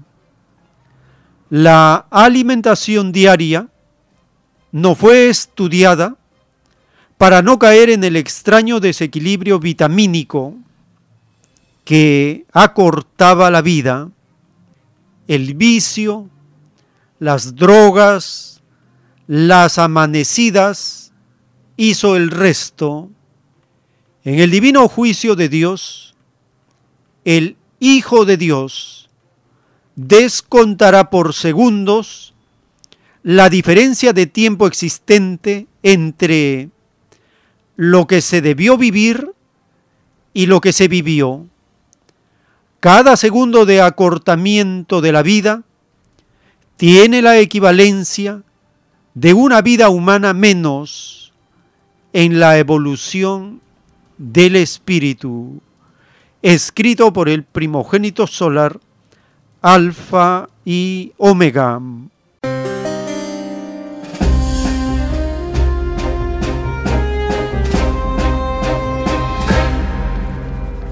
Este domingo 16 de octubre se recuerda el Día de la Alimentación. En el caso de los rebaños del tercer mundo y del planeta, el Divino Padre Eterno nos está diciendo que por no conocernos a nosotros mismos, no hemos estudiado la alimentación diaria. Este descuido provoca un desequilibrio vitamínico que acorta la vida. Si a esto le sumamos el vicio, las drogas, las amanecidas, contribuyen a perder segundos, horas, días, años de vida, porque hay una diferencia de tiempo entre lo que cada uno debió vivir según su destino y lo que se vivió por irresponsabilidad, descuido, por dejarse influenciar por el capitalismo, un sistema de vida degenerado, desequilibrado, corrupto desde la base. Es por eso que tres cuartas partes de la culpa se la lleva el capitalismo, las religiones y el militarismo, y una cuarta parte de ese descuento recae en el espíritu, la criatura, que fue afectada por el acortamiento de su vida. En el rebaño de Perú, en la emisora de derecha RPP, entrevistan a la doctora Fabiola Jiménez con motivo del Día de la Alimentación.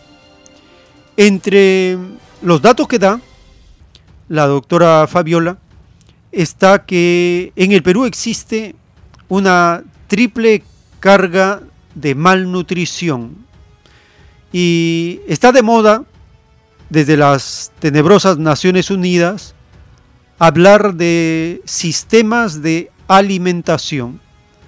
Escuchemos este segmento de la entrevista a la doctora Fabiola Jiménez con motivo del Día de la Alimentación.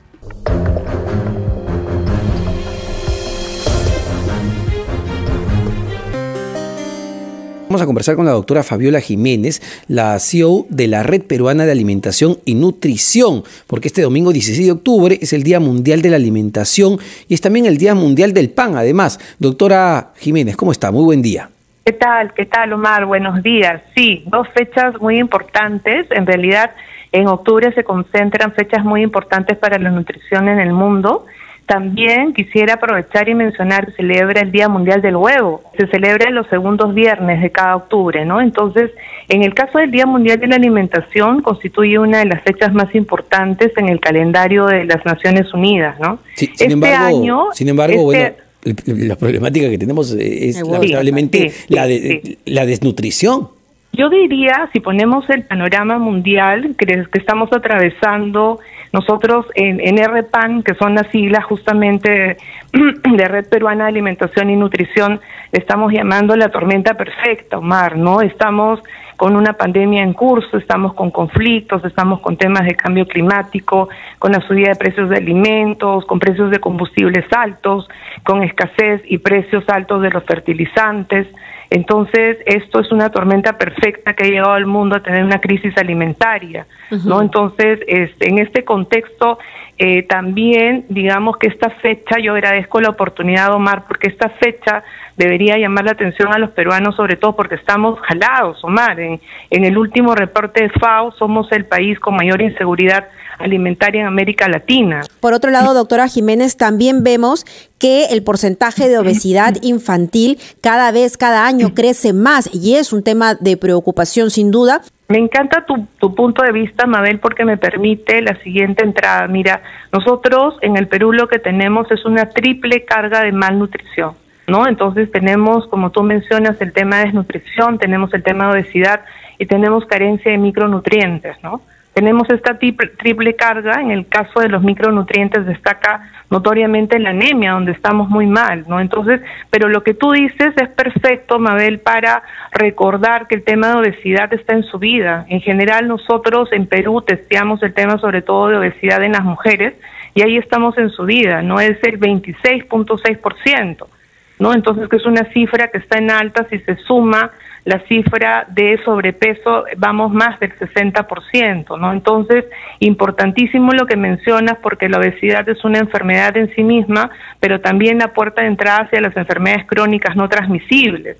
Este tema de enfermedades crónicas es muy grave porque el sistema de salud peruano justamente nos ha reventado, por ejemplo, con el tema del COVID, este, el problema de fondo es justamente que los peruanos hemos tenido un porcentaje muy alto de enfermedades crónicas no transmisibles. Lo que permite este Día Mundial de la Alimentación justamente, Mabel y Omar, es reflexionar sobre estos temas, ¿no? El enfoque que se está teniendo actualmente en el mundo es un enfoque sistémico, ¿no? Se está hablando, este, digamos, el término, la jerga técnica que se está trabajando es el tema de sistemas alimentarios que los sistemas alimentarios sean saludables y sostenibles. Para ello, en el Perú se necesita una transición que es muy compleja y que requiere de todos los sectores. El tiempo está cerca. En un párrafo de un rollo telepático del Cordero de Dios, el Divino Padre Eterno nos revela que el planeta Tierra es uno de los mundos más hambriados del universo.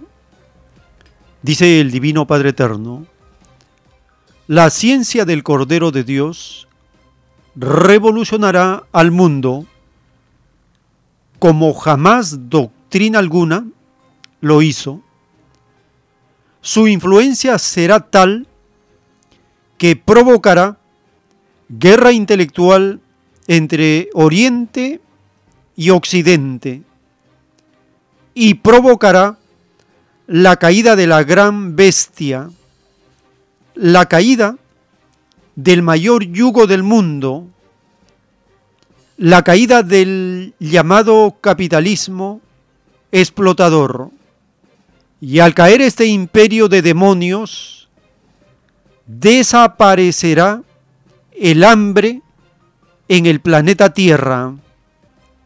Era el precio que pagaba un mundo que tenía un concepto demoníaco de la libertad, el concepto de la paz armada, el colosal presupuesto dedicado a las malditas armas, hace del planeta Tierra uno de los mundos más hambriados del universo, tal como fue hambriado y esclavizado el pueblo de Israel en la era faraónica. Los espíritus explotadores que fabrican las armas con que se matan mis hijos son los mismos espíritus del imperialismo romano, los mismos que explotaron y sometieron por la fuerza a muchos pueblos del mundo antiguo. Como todo espíritu nace de nuevo, estos espíritus demonios pidieron nueva prueba, nueva oportunidad y se les concedió y volvieron a caer. Estos demonios son maldecidos por el Padre Jehová y sus futuras simientes o herencias serán sinónimo de maldición. Así es y así será hasta la consumación de los siglos. Por fin el mundo conocerá a Satanás, porque el maldito está encarnado entre vosotros. Y estos demonios que fabrican armas son sus legiones. Esta revelación hará que en la tierra desaparezca toda maldita leyenda de Satanás. Todos los demonios, mercaderes de la muerte, caerán de rodillas ante el Hijo primogénito, pidiendo perdón y misericordia, porque serán las criaturas más aisladas de la tierra. Todos huirán de ellos por temor a la maldición. Y se cumplirá con esta revelación otra parábola. Satanás terminará por siglos y siglos a los pies del divino Padre Jehová y se terminará su reinado maldito por siempre jamás. Escrito por el primogénito solar, Alfa y Omega.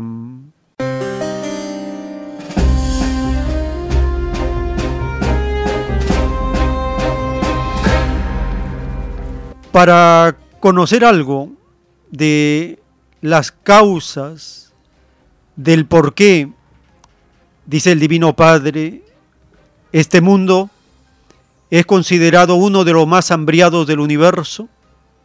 En Radio Sputnik en español entrevistan a un especialista y nos da datos, informes del Día Mundial de la Alimentación. Compartimos el primer segmento de esta entrevista publicada en Radio Sputnik en español.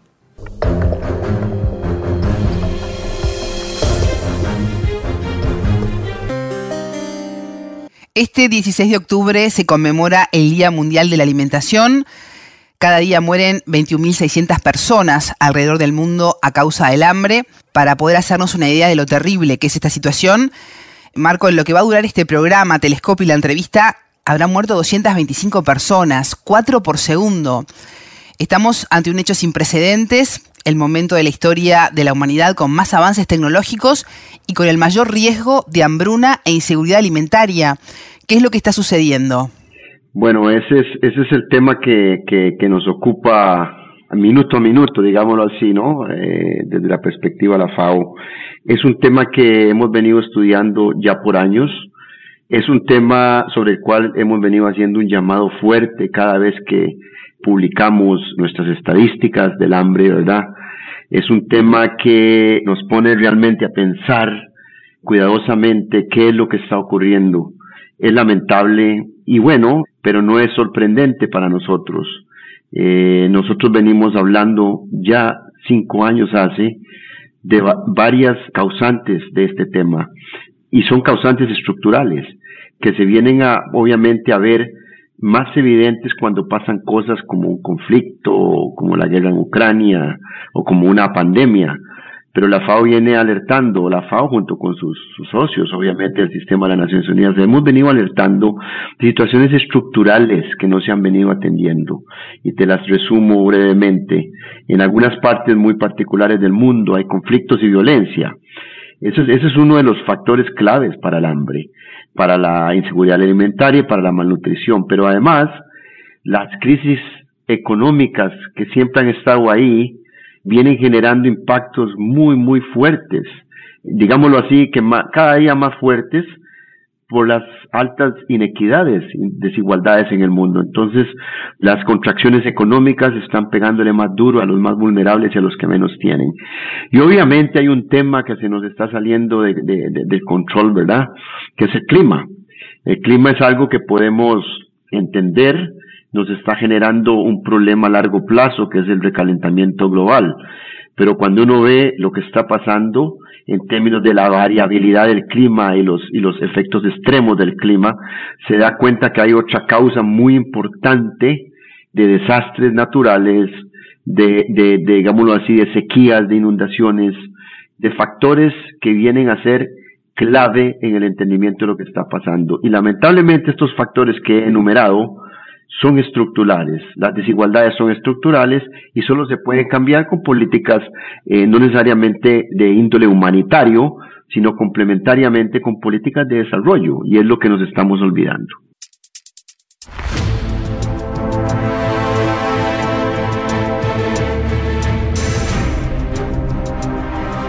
El tiempo está cerca.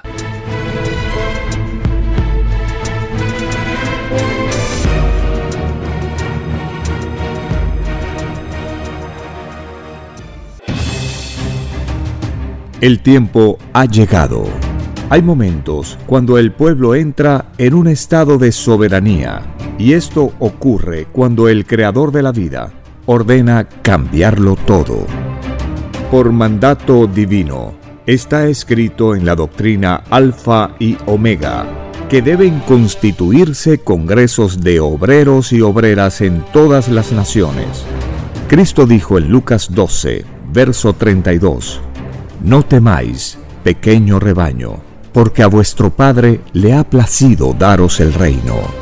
Envíe sus aportes en texto y audio al 934-407-166 o solicite más información al 934-407-166. Solo una unidad común con nueva moral dará paz al mundo. Por orden de Dios Padre, el mundo será dirigido por los trabajadores. Ha llegado el tiempo para que el pueblo escoja su propio destino y se gobierne a sí mismo. Alegraos, humildes del mundo, vuestro yugo llega a su fin.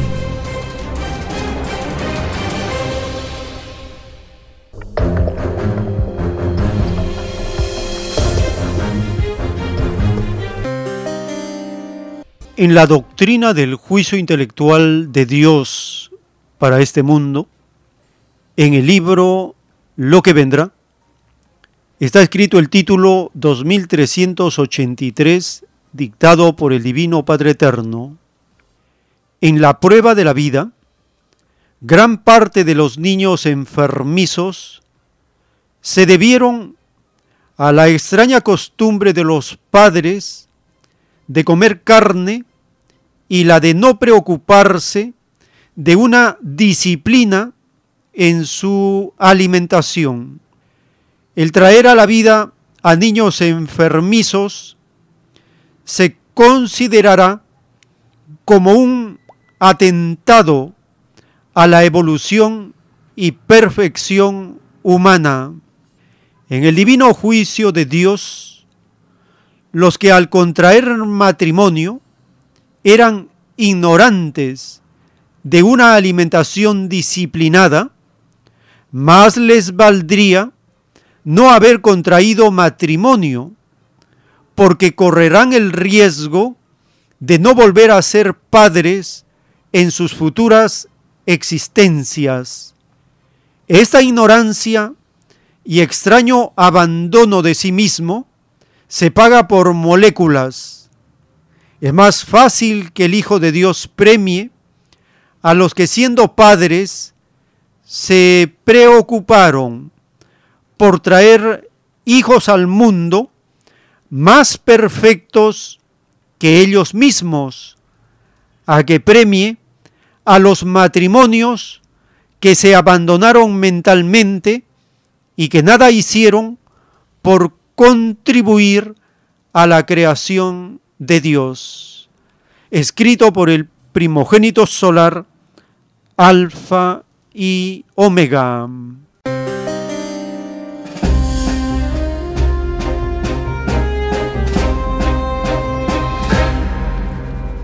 El Divino Padre Eterno nos está dando causas del por qué niños enfermizos en la tierra tienen en sus padres a los causantes, gran parte de ellos, porque sus padres comen carne y no se preocupan de una disciplina en la alimentación.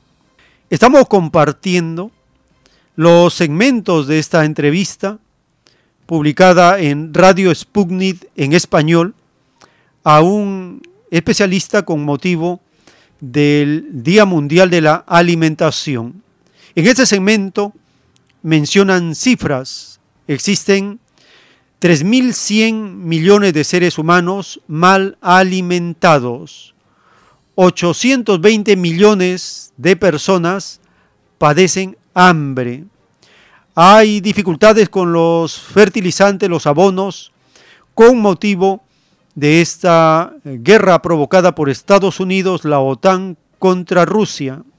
Y mil millones de seres humanos padecen inseguridad alimentaria, sumado a ello la pobreza. Escuchemos este segmento de la entrevista publicada en Radio Sputnik en español.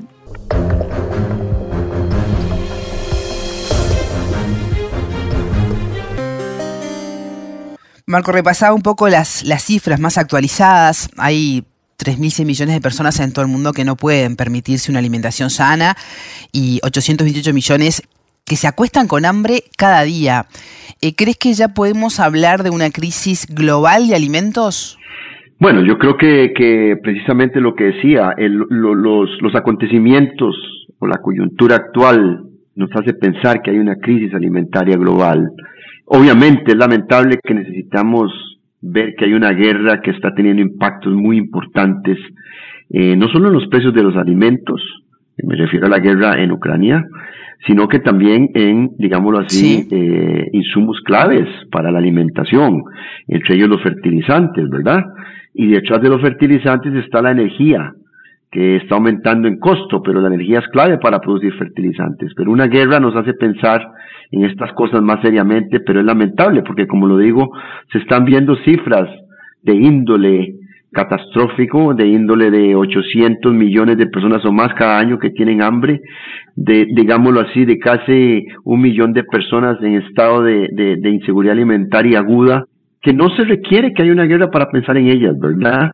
Eh, entonces, si bien es cierto, eh, la guerra en Ucrania nos hace, nos hace ver los titulares de, de las noticias en términos de una crisis global, estos números del hambre y la inseguridad alimentaria y además del acceso a las dietas saludables, que sabemos hoy en día más de 3.1 billones de personas no pueden pensar en una dieta saludable, son, son temas que venimos viendo desde hace años. Y bueno, esa crisis se ha venido cocinando, para ponerlo así. Y los acontecimientos de la pandemia, ¿verdad? Todo lo que la pandemia ha conllevado, sabemos que es, y ahora la guerra nos hace, nos hace magnificar el elemento, ¿verdad? Para mí lo crítico es que estamos en una, en una dirección errónea. Va a ser muy difícil eh, llegar siempre a pensar en que el hambre puede llegar a ser cero, o la pobreza puede llegar a ser cero. Muy difícil. Lo que sí es, digámoslo así, un factor eh, de preocupación es que vamos en la dirección incorrecta. A pesar de todos los esfuerzos que hacemos, vamos en la dirección incorrecta, cada vez se ven peores números y ahí es donde tenemos que empezar a pensar, pero ¿por qué estamos esperando tanto para actuar? El tiempo está cerca.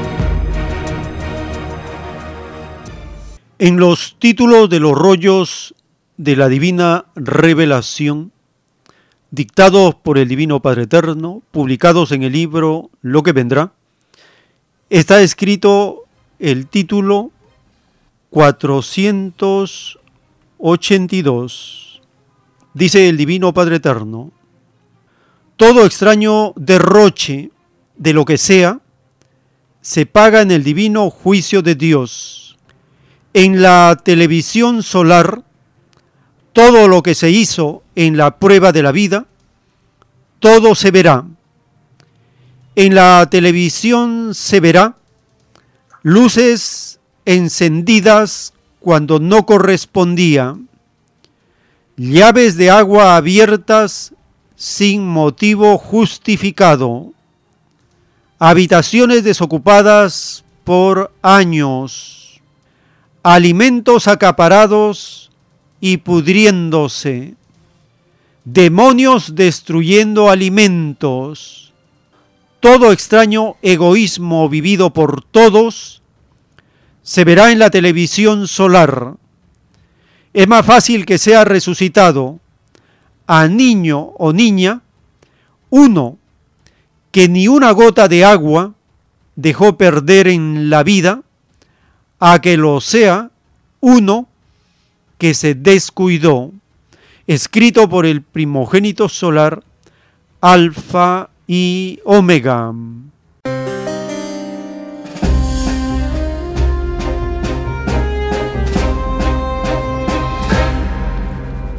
El Divino Padre Eterno en su justicia nos habla del egoísmo de los acaparadores y los demonios destructores de alimentos, entre otros extraños derroches de lo que sea.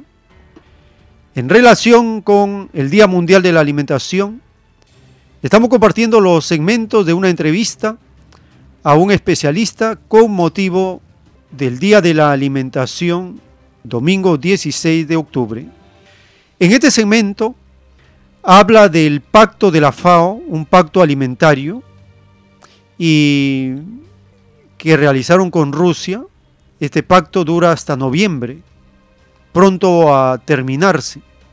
Habla de la especulación de los mercados en relación con los alimentos. Escuchemos este siguiente segmento publicado en Radio Sputnik en español.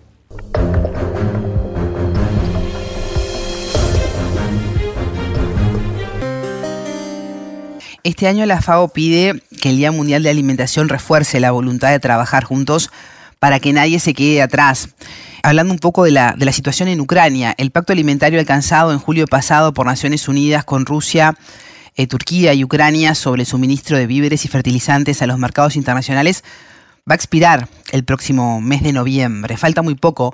¿Cómo va el trabajo entre Ankara y la ONU para lograr una salida de producción agrícola rusa a los mercados? ¿Han habido avances?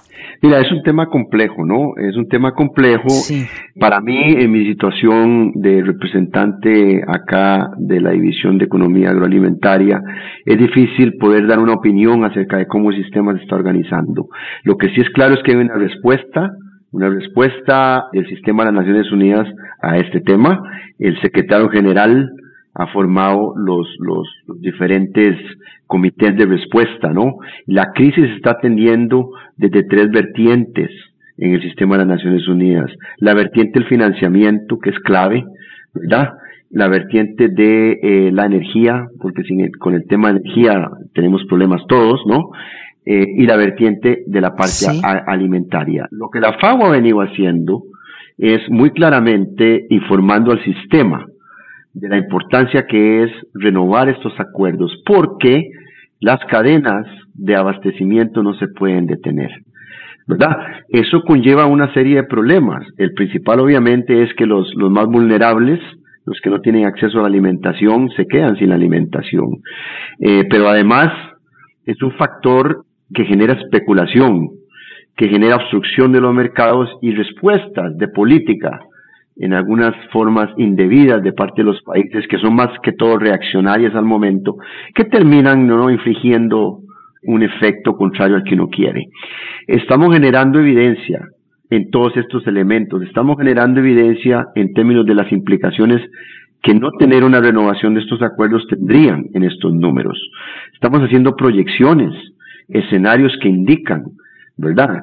Que si se hace una cosa o la otra, imagínate que en un año pueden haber de 13 eh, millones a 20 millones más de personas sufriendo hambre solo por decisiones que no se puedan, digamos así, renovar. Entonces, para la FAO es importante que estas cosas se den a la luz con evidencia y estamos informando a nuestros socios del sistema, al secretario general, por medio de la evidencia y estudios y reportes que le hacemos para que entiendan la importancia de evitar que haya ninguna instrucción, obstrucción al movimiento de los alimentos, principalmente en esta zona de Rusia y Ucrania, que es el centro de atención del mundo en este momento, por las repercusiones que tiene en el hambre también. El tiempo está cerca. En la doctrina del juicio de Dios para este mundo, están los títulos de los rollos de la ciencia celeste, dictados por el Divino Padre Eterno. El título 2502. Los que en la prueba de la vida escogieron la alimentación en base de cadáveres, tendrán que vivir en los mundos de los cadáveres, porque ellos mismos pidieron a Dios ser juzgados por sobre todas las cosas Toda acción hecha en un microscópico presente recae en los ejecutores con proyecciones planetarias a futuro. Los que eligieron por alimentación lo natural, lo vegetariano, se van a mundos con leyes naturales y tienen posibilidades de ir a planetas paraísos, porque la alimentación en los paraísos del universo esa base de ley natural. En los paraísos no se come cadáveres. Escrito por el primogénito solar, Alfa y Omega.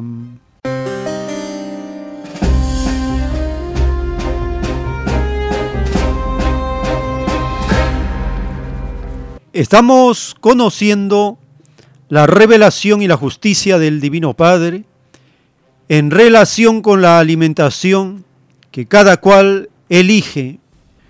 Los que elegimos la alimentación con leyes naturales, la alimentación vegetariana, tenemos posibilidades de ir a mundos con leyes naturales y hasta de ir a planetas paraísos, porque en los paraísos no se come cadáveres. Estamos compartiendo los segmentos de la entrevista publicada en Radio Spúnica en español con motivo del Día Mundial de la Alimentación. En este segmento final, el especialista habla de la especulación de los mercados, los acaparadores y cómo la FAO va analizando los precios minuto a minuto, hora tras hora. Habla de la crisis y el negocio de la especulación para la minoría de los capitalistas.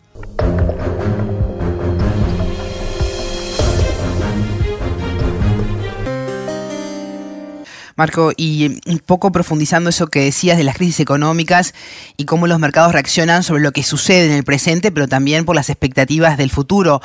Decías, bueno, hay especulación. ¿Han detectado desde la FAO el acaparamiento por parte de mediadores, distribuidores e incluso de productores de alimentos?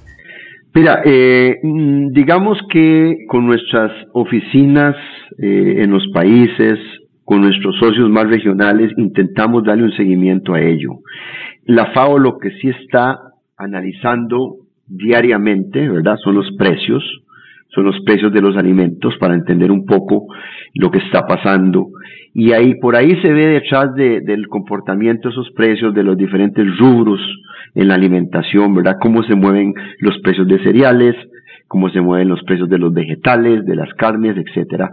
Por ahí se ve que sí hay un efecto importante en términos de la volatilidad de los precios.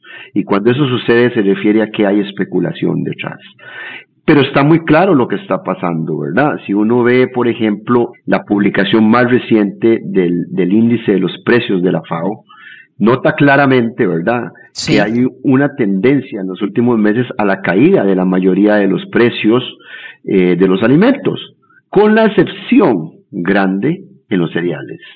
Y sabemos que los cereales son los productos, digámoslo así, eh, el trigo, el maíz, que más se han visto afectados por el tema de la guerra en Ucrania.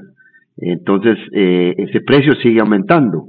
Entonces, eso es lo que me quiere dar a mí a decir es que efectivamente hay temas de mercado de especulación, de negociaciones de precios a futuro que pueden también estar incidiendo en esto en el momento actual.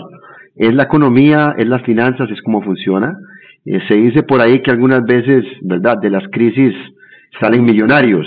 Eh, y es porque las crisis, eh, si bien es cierto, llegan a afectar a la mayoría, puesto le presentan oportunidades de negocio y de mercadeo a una minoría. así que no es un tema que sorprenda, ¿verdad? La especulación y la volatilidad en los precios es una realidad, principalmente en el tema de los alimentos. El tiempo está cerca.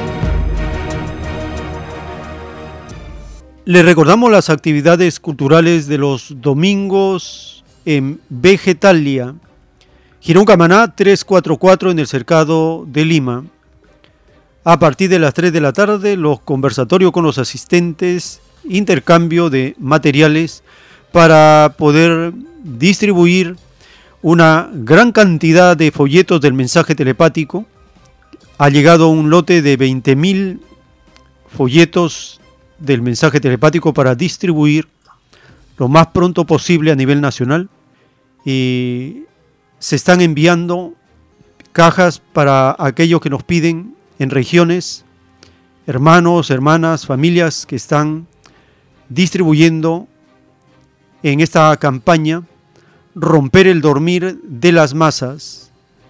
También se ha publicado un folleto de la idolatría con motivo de este paganismo, esta idolatría que mueve la secta vaticana en las naciones y en el rebaño de Perú esa costumbre que va a ser abolida de la faz de la tierra, porque no tiene ningún sentido caer en la idolatría en pleno siglo XXI. También el, este domingo 16 de octubre de 2022, a las 4 de la tarde en Vegetalia, la conferencia Estado de Derecho el ingreso para estas actividades es completamente libre. En el distrito del Lince, en Avenida César Canevaro, 469, También puede acercarse de lunes a sábado a partir del mediodía para solicitar una buena cantidad de folletos y volantes para la distribución gratuita en esta campaña Romper el dormir de las masas.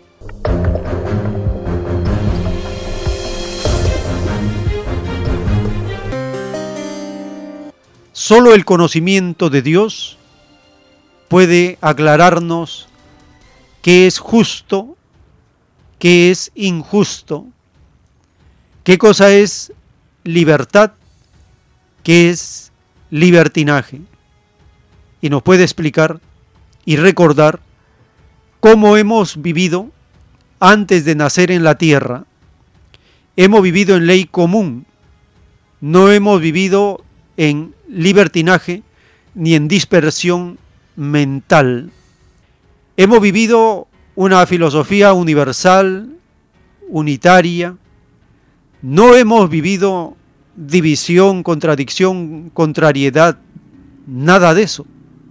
Solo el conocimiento de Dios puede llegar a lo más profundo de cada uno, a lo más íntimo de nuestro ser, porque allí se encuentra nuestro Divino Padre, en la conciencia de cada uno. Así vamos aprendiendo nuevas dimensiones del saber, aprendemos a interpretar las sagradas escrituras como debió haber hecho el ser humano durante toda su historia, interpretarla contra el capitalismo. Esa es la verdadera y correcta interpretación del Evangelio, porque entre el Evangelio y el capitalismo no hay ningún puente, hay un abismo de separación, no hay nada que una al capitalismo con las sagradas escrituras. Desde el Génesis hasta el Apocalipsis está la condenación del capitalismo. En el Génesis está la advertencia de Dios que dice, de todos los árboles podéis probar, mas del árbol de la ciencia del bien y del mal no probaréis, porque el día que lo hiciereis, moriréis. El árbol de la ciencia del bien y del mal es el capitalismo. Y hasta el último verso del Apocalipsis, cuando dice que este mundo se transformará en un cielo nuevo y una tierra nueva. Y en ella el capitalismo no existirá. Es más, dice la doctrina del Cordero de Dios, que el capitalismo debió haber sido abolido hace siglos y siglos, porque esa fue la promesa de todos, fue el pedido de cada uno de nosotros, alzarnos contra el capitalismo, porque era algo extraño y desconocido en el reino de los cielos.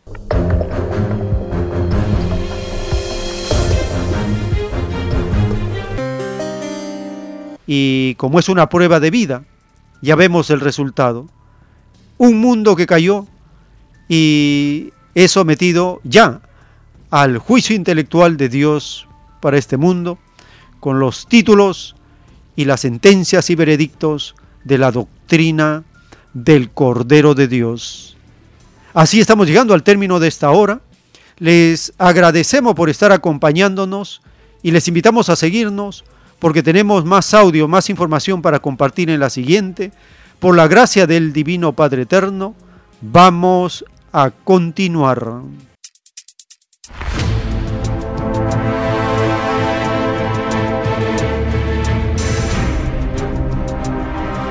El tiempo está cerca.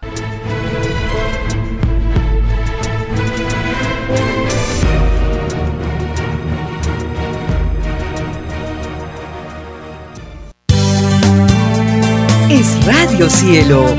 Una nueva era de la radio en el Perú. Programación de avanzada para todos. Es Radio Cielo. El mejor anhelo de tu vida. Es Radio Cielo. Sembrando amor y conciencia es Radio Cielo.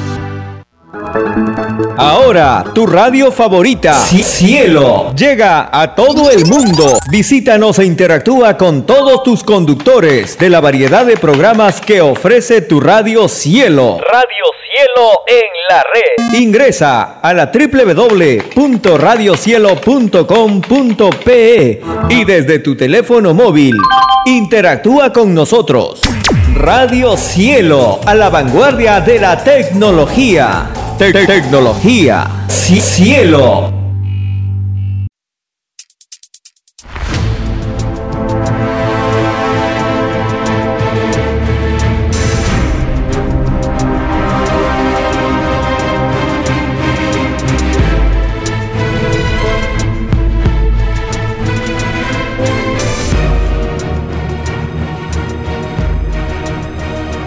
Porque los acontecimientos de la prueba de la vida no se detienen. Porque todo tiene un principio, un desarrollo y un fin. Estamos compartiendo. El tiempo está cerca. Una gran oportunidad para cambiar nuestros destinos y la vida. El cambio de costumbres provocará la caída del sistema de vida, de las leyes del oro. Los acontecimientos le salen al encuentro a las criaturas. Una nueva revelación, escrita por el primogénito solar, Alfa y Omega, se extiende por el mundo. Ciencia celeste. Nueva moral filosofía común, justicia divina. El tiempo está cerca.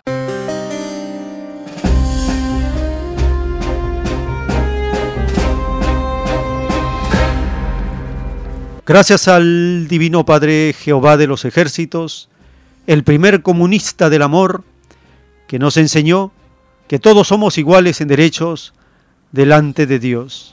Gracias a nuestra Divina Madre Solar Omega, la Divina Madre Universal, la mejor amiga.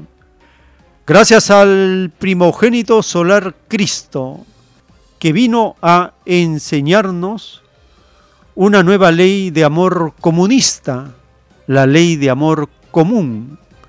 Tan revolucionaria es su doctrina que fue asesinado por los pillos romanos ricos romanos y ricos judíos asesinaron a Cristo, pero Él resucitó y anunció que volvería brillante como un sol de sabiduría. Así es el retorno glorioso del Hijo de Dios en estos tiempos modernos de la prueba de la vida.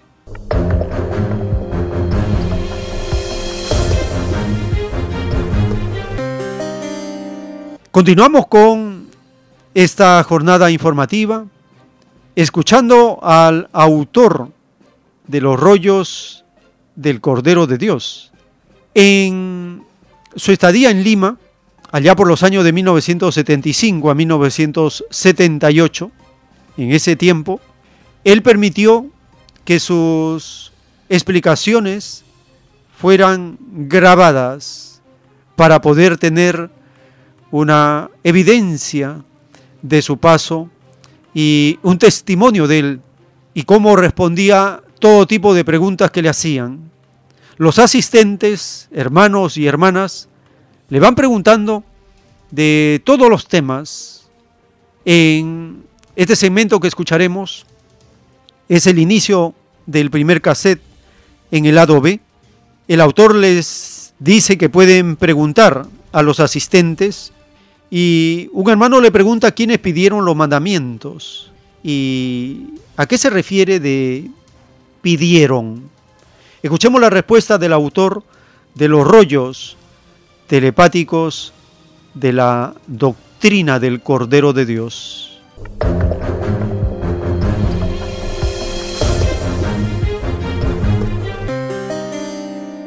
¿Pueden hacer preguntas, hermano?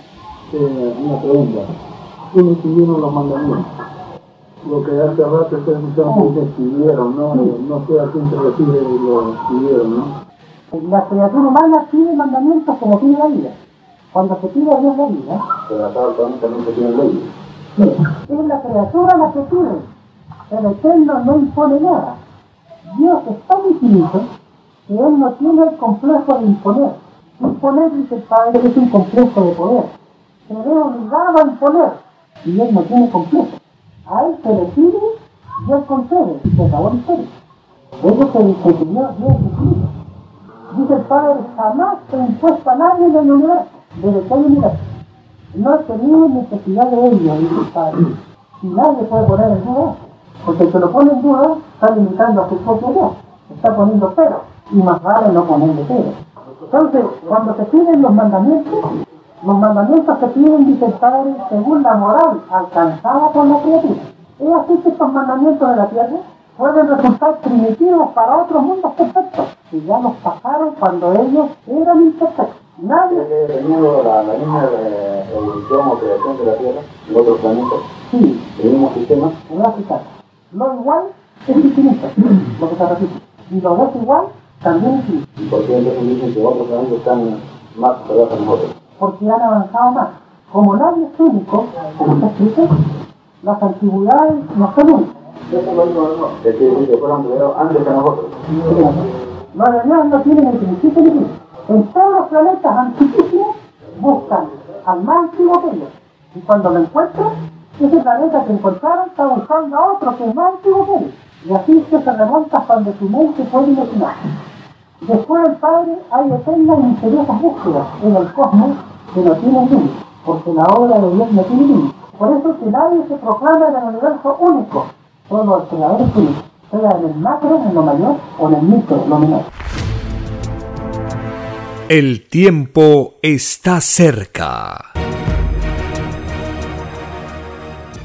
En el libro Lo que vendrá están los títulos de los rollos telepáticos del Cordero de Dios, dictados por el Padre Eterno.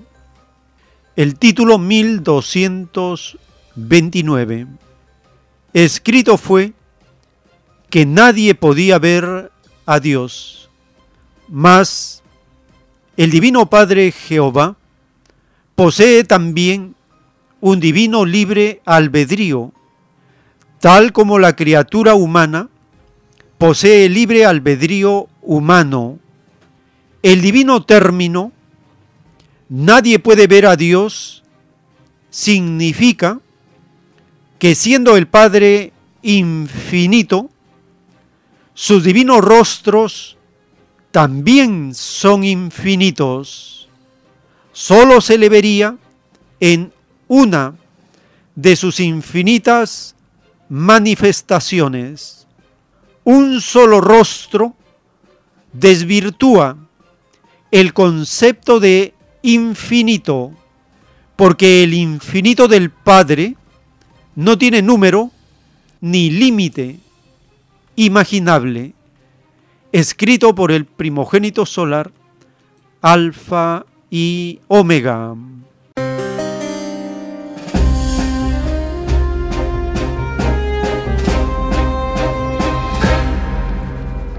Y en el divino título 2441, dictado por el Divino Padre Eterno, dice, en la prueba de la vida fueron muertos los que se ilusionaron con lo que tenía límites, porque en el divino juicio de Dios se temerá más el no poder entrar al reino de los cielos que a la muerte misma, y surgirá el término muerto.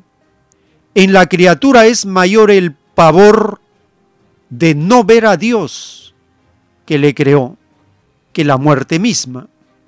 Es por esto es que se escribió, dejad que los muertos entierren a sus muertos, lo que equivale a decir, dejad a los que no entrarán al reino de los cielos, que entierren a los que tampoco entrarán.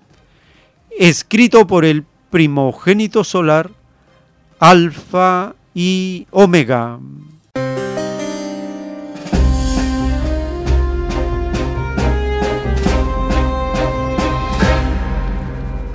Estamos conociendo los títulos del significado no ver a Dios o ver a Dios para ver el impacto que tiene en el espíritu esa sensación.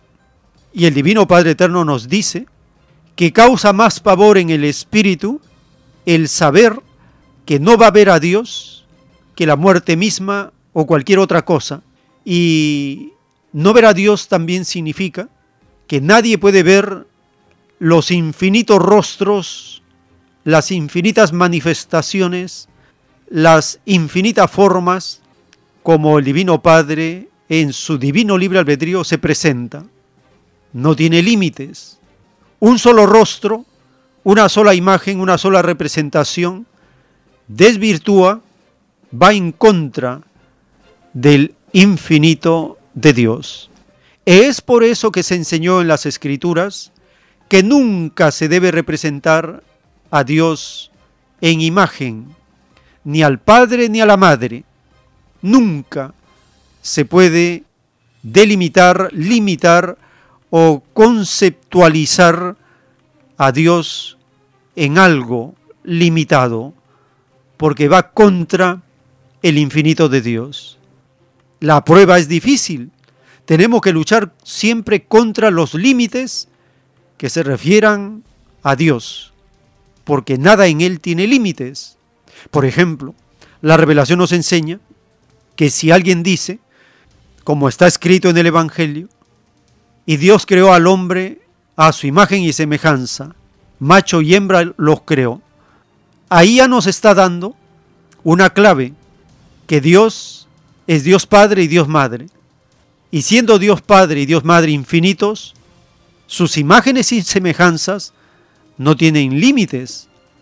En una parte de un rollo telepático nos dice que el Divino Padre Jehová hizo al hombre a su imagen y semejanza, que hizo a los mundos a su imagen y semejanza, que hizo a las matemáticas a su imagen y semejanza, hizo a los animalitos a su imagen y semejanza, hizo todas las cosas a su imagen y semejanza. Con esta revelación rompemos los límites y el concepto de exclusividad en la cual puede caer el ser humano de creerse el único que fue hecho a imagen y semejanza de Dios, nada más falso, erróneo y limitado. Y para comprender un poco más de las reflexiones filosóficas del libro de Job, en el capítulo 9 encontramos la respuesta de Job a sus amigos y allí se demuestra que el ser humano siempre cae en límites para poder comprender o responder a Dios.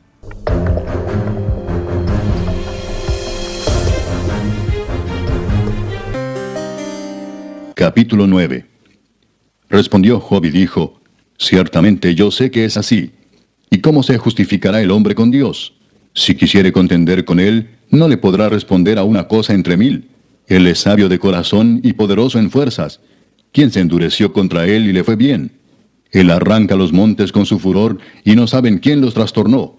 Él remueve la tierra de su lugar y hace temblar sus columnas. Él manda al sol y no sale, y sella las estrellas. Él solo extendió los cielos y anda sobre las olas del mar. Él hizo la osa, el Orión y las Pléyades y los lugares secretos del sur. Él hace cosas grandes e incomprensibles y maravillosas sin número. He aquí que Él pasará delante de mí, y yo no lo veré. Pasará y no lo entenderé. He aquí arrebatará. ¿Quién le hará restituir? ¿Quién le dirá, ¿qué haces? Dios no volverá atrás su ira, y debajo de Él se abaten los que ayudan a los soberbios. Cuanto menos le responderé yo, y hablaré con Él palabras escogidas. Aunque fuese yo justo, no respondería, antes habría de rogar a mi juez. Si yo le invocare y Él me respondiese, aún no creeré que haya escuchado mi voz porque me ha quebrantado con tempestad y ha aumentado mis heridas sin causa. No me ha concedido que tome aliento, sino que me ha llenado de amarguras. Si habláremos de su potencia, por cierto es fuerte. Si de juicio, ¿quién me emplazará? Si yo me justificare, me condenaría mi boca. Si me dijere perfecto, esto me haría inicuo. Si fuese íntegro, no haría caso de mí mismo, despreciaría mi vida. Una cosa resta que yo diga, al perfecto y al impío, Él los consume. Si azote mata de repente, se ríe del sufrimiento de los inocentes. La tierra es entregada en manos de los impíos, y Él cubre el rostro de sus jueces. Si no es Él, ¿quién es? ¿Dónde está? Mis días han sido más ligeros que un correo. Huyeron y no vieron el bien. Pasaron cual naves veloces, como el águila que se arroja sobre la presa. Si yo dijere, olvidaré mi queja, dejaré mi triste semblante y me esforzaré, me turban todos mis dolores. Sé que no me tendrás por inocente. Yo soy impío, ¿para qué trabajaré en vano? Aunque me lave con aguas de nieve y limpie mis manos con la limpieza misma, aún me hundirás en el hoyo, y mis propios vestidos me abominarán. Porque no es hombre como yo para que yo le responda y vengamos juntamente a juicio. No hay entre nosotros árbitro que ponga su mano sobre nosotros dos. Quite de sobre mí su vara y su terror no me espante. Entonces hablaré y no le temeré, porque en este estado no estoy en mí. El tiempo está cerca. En la doctrina del juicio intelectual de Dios para este mundo, en el libro Lo que vendrá, están escritos los títulos de los rollos de la ciencia celeste. El título 1043 dictado por el Divino Padre Eterno dice, Todos los que hicieron acuerdos en la prueba de la vida y que no tomaron en cuenta a los humildes y explotados en dichos acuerdos, no entrarán al reino de los cielos, porque no dieron preferencia a los preferidos del Divino Padre Jehová. Es más fácil que entren al reino de los cielos los que en sus propios actos realizados en la prueba de la vida tomaron en cuenta las preferencias del Padre por sobre todas las cosas, a que puedan entrar los que dieron preferencia a la extraña influencia salida de un extraño sistema de vida no escrito en el reino de los cielos, escrito por el primogénito solar, Alfa y Omega.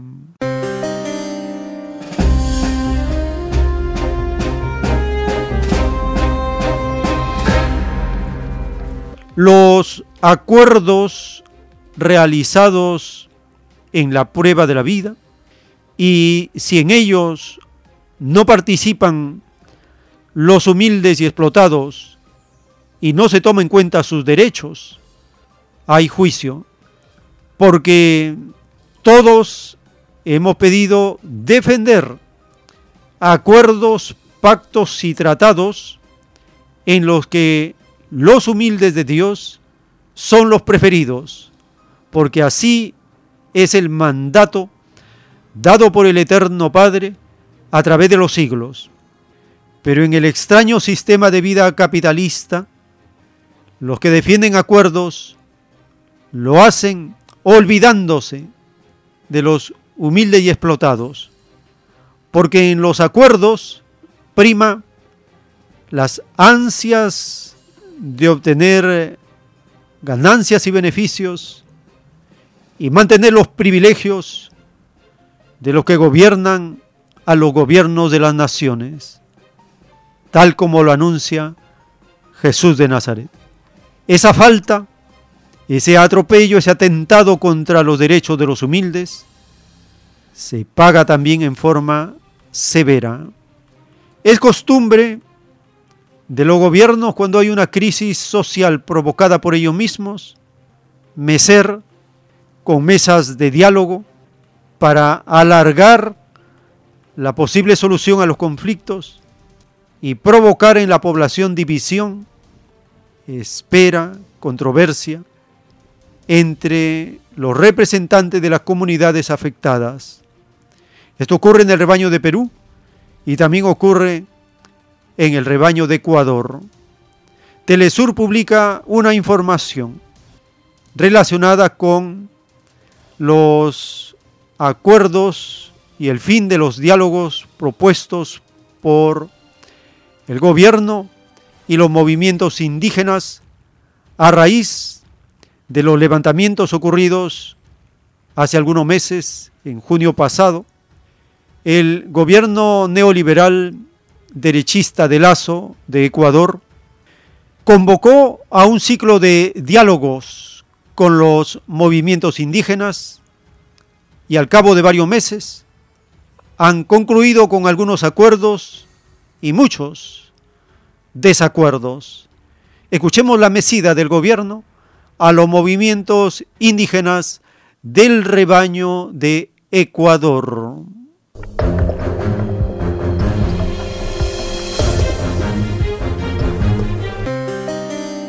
La edición central de Telesur, luego de tres meses y varias mesas de trabajo, el gobierno y el movimiento indígena de Ecuador concluyen las negociaciones, pero sin acuerdos concretos en temas como el laboral y el de los combustibles. Vámonos a Quito con nuestro corresponsal Orlando Pérez, que está allí y nos puede hacer un balance de estas conversaciones y la trascendencia de las mismas. Orlando, ¿cómo estás? ¿Hace mucho frío por allá?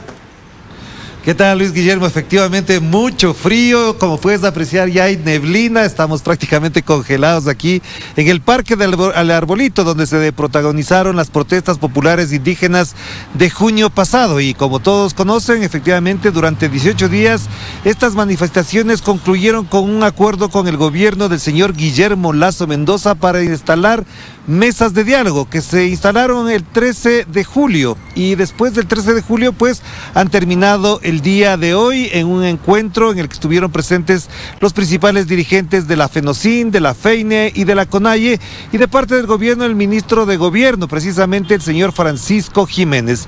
En la práctica oficialmente y formalmente concluyeron las mesas de diálogo, pero también hay que reconocer, como lo dijeron algunos de los protagonistas de este encuentro, que no se han puesto de acuerdo en todo hay 199 eh, acuerdos, lo voy a revisar exactamente, sí, 199 acuerdos y 21 desacuerdos en las mesas de diálogo. Esto da lugar a dos caminos que efectivamente lo han considerado los dos actores de este proceso. Primero el gobierno, que efectivamente es un éxito para el gobierno haberse sentado a dialogar, de llegar a los acuerdos, y en cambio para la CONAIE y para los actores sociales y populares de los del levantamiento y de la protesta popular, efectivamente no se concluyó del todo bien, pero lo que han establecido son mecanismos de seguimiento para cada uno de los temas de las 10 mesas que se habían establecido. Lo que se espera a continuación es que hay dos temas que no están resueltos del todo, pero que Leonidas Isa, el dirigente de la CONAI, lo ha manifestado, hay la voluntad de dialogar, de resolver el tema y no de protagonizar nuevos levantamientos ni protestas, que en cambio han sido rechazados por algunos sectores sociales y populares. ¿Qué implicaría esto? Uno, en la focalización de los subsidios se deben establecer mecanismos de orden técnico para desarrollar una propuesta que incluso de parte del gobierno han dicho que merecería también el apoyo y la participación de organismos internacionales, lo cual también es criticado por otros sectores. Y el otro tiene que ver con las leyes laborales, con el sector laboral, con la flexibilización laboral que afectaría a amplios sectores laborales de trabajadores y de campesinos en el Ecuador, sobre lo cual efectivamente el ministro del Trabajo ha dicho que hay algunas propuestas para resolverlo, no en el corto plazo, sí al menos hasta el próximo año se podría iniciar un proceso de mayor profundización de estas propuestas. Pero lo que subsiste, Luis Guillermo, y quienes nos escuchan a través de la señal de Telesur, es que se apaciguó toda la protesta, hay enojo de algunos sectores y también la perspectiva de que no se resolvió el problema de fondo que es la crisis económica y la crisis de seguridad que afecta a la mayoría de los ecuatorianos y de las ecuatorianas, Luis Guillermo. Muchas gracias, Orlando, desde Quito.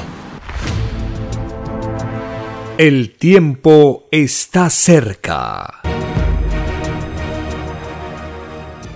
En el libro Traducción de las Sagradas Escrituras, dictado por el Divino Padre Eterno, está la explicación, la traducción de la parábola Árbol que no ha plantado mi Divino Padre, de raíz será arrancado significa que toda filosofía que no esté en divina armonía con mis divinas palabras o con mis sagradas escrituras, perecerá por la espada de la justicia divina, pues escrito está que jamás se debe abusar con mis hijitos, pues quien los ofenda, a mí me ofende, pues por ley propia y divina, mi divina vibración de Padre Creador está en todo, pues soy el todo sobre el todo. Significa también que el llamado materialismo, producto de la maldita ciencia del bien, perece, pues es maldita herencia faraónica, cuya filosofía también descansaba en la maldita fuerza, que fue maldecida por tu divino Padre Jehová en la maldita dimensión faraónica. Significa también que todos los malditos partidos políticos desaparecerán, pues solo uno de ellos ensalza la divina justicia del sublime trabajo. Me refiero, hijito, al llamado comunismo, que es el único que cumple con la divina ley de hijo del hombre, que significa hijo del trabajo, pues quien no haya sido obrerito del Señor en este planeta, los tales serán juzgados, pues escrito está que ganarás el pan con el sudor de tu frente, y mi divina ley, al igual que el divino comunismo, es igual para todos, pues desde el principio del mundo, el que la hace, la paga. Sí, Hijo Divino, así es y así será por los siglos de los siglos. Esto significa que el ser o haber sido obrerito tiene ganado su divina gloria eterna, pues la moral divina y única solo emana de ellos, pues el divino trabajo es la divina herencia del eterno Padre. Quien desprecie el trabajo, me desprecia a mí. Y quien me desprecia a mí, desprecia y reniega de su propia eternidad. Sí, Hijo Divino, así es y así será por los siglos de los siglos. Significa también que ninguna religión queda, pues todas son productos de la gran ramera, la cual ha explotado mis divinas leyes, escandalizando mi divina moral, que no se compra ni se vende, pues ella representa la misma divina inocencia del divino corderito. Sí, Hijo Divino, así es y así será por los siglos de los siglos escrito por el primogénito solar, Alfa y Omega.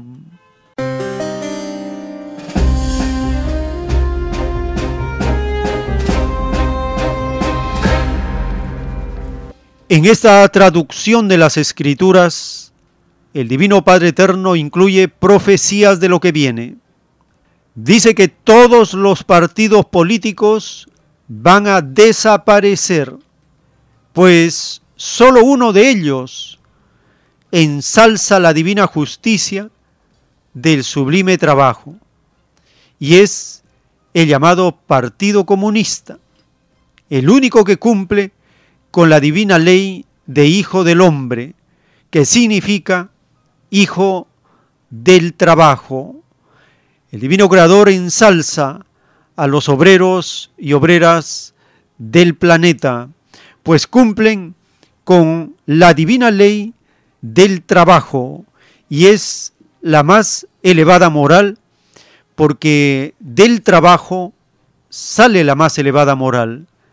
El cuarto mandamiento de Dios dice, acuérdate del día de reposo y oración. Seis días trabajarás y el séptimo reposarás, porque el Señor hizo en seis días el cielo, la tierra, el mar y todas las cosas que en ellos hay, y el séptimo reposó. Por tanto, bendijo el día del descanso y lo santificó, porque se cumplió primero con los seis días de trabajo. ¿Qué es lo fundamental, lo esencial en el cuarto mandamiento? ¿El descanso o el trabajo? ¿El reposo o el trabajo? Lo esencial, lo fundamental, lo principal es el trabajo. Seis días de trabajo para merecer, para tener derecho al día de descanso, de reposo y oración. Si no se cumplen los seis días de trabajo, de nada vale estar pensando en el reposo y el descanso. A los hermanos abatistas siempre hay que recordarles que hay que pensar primero en trabajar seis días en lugar de estar pensando en el descanso. El descanso se da como una consecuencia del trabajo. Si no se trabaja seis días, no hay derecho a descansar. Y el llamado Partido Comunista, dice el Divino Padre Eterno, es el que ensalza la filosofía y la justicia del trabajo.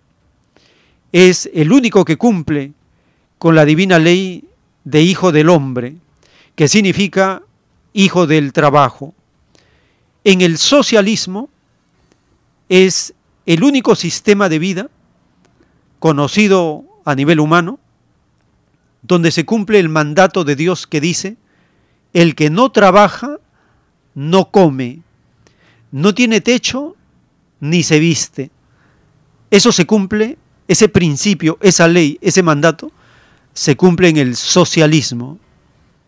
En cambio, en el capitalismo no se cumple, porque en el capitalismo la derecha, los ricos, los millonarios, los magnates, los traficantes, los gángsters, los religiosos, los militares, no trabajan, pero disfrutan del sudor de frente de los trabajadores por medio de la explotación del hombre por el hombre.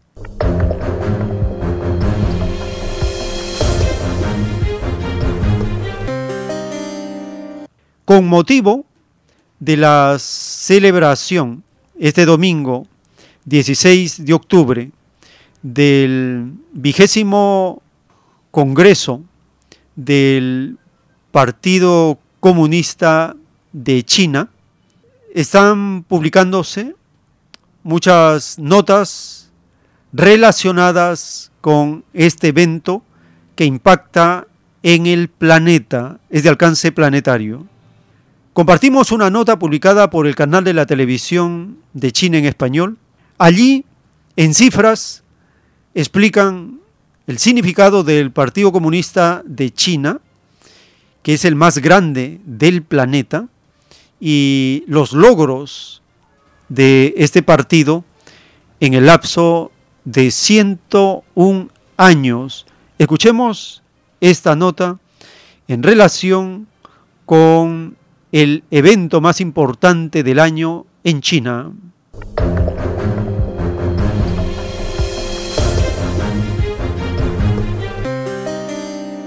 Hola, hoy vamos a hablar con cifras de un gran partido político, el Partido Comunista de China. El PCCH, con más de 96 millones de militantes y cerca de 5 millones de organizaciones de base, es hoy en día el mayor partido gobernante de importante influencia global. El actual partido, que ha dirigido al pueblo chino hasta convertir al país en la segunda potencia económica mundial, se ha desarrollado enormemente desde una posición inicial pequeña, contando tan solo con algo más de 50 miembros en el momento de su fundación en 1921. Este gran partido jamás ha retrocedido y jamás se ha amedrentado ante los sacrificios. 3,7 millones de sus miembros fallecieron heroicamente durante la revolución de la nueva democracia luchando por la independencia nacional y la liberación popular. Y más de 1.800 camaradas dieron sus vidas en el camino hacia la erradicación de la pobreza. Como reza un dicho antiguo de China, cuando prevalezca la gran virtud, el mundo será de todos. El gran camino abierto por el Partido Comunista de China es precisamente la llave con la que ha creado la gran causa y alcanzado los grandiosos éxitos.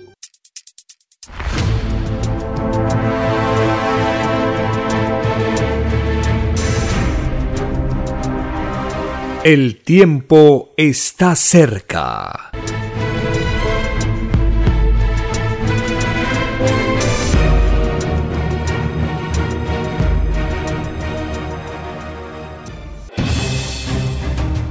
El tiempo ha llegado.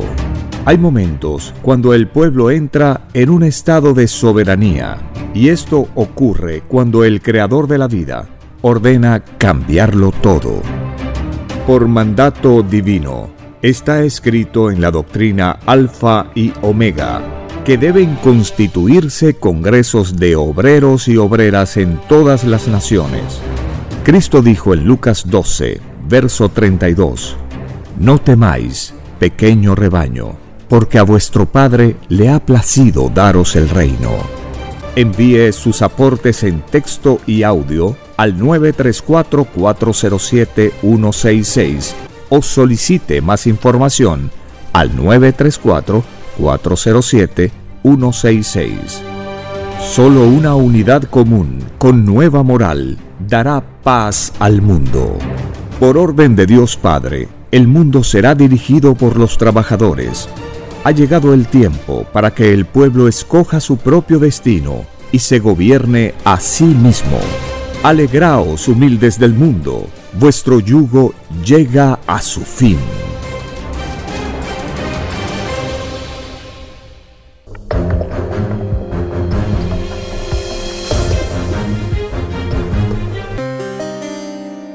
En la doctrina del juicio final, en el libro Lo que vendrá están los títulos de los rollos telepáticos dictados por el Divino Padre Eterno.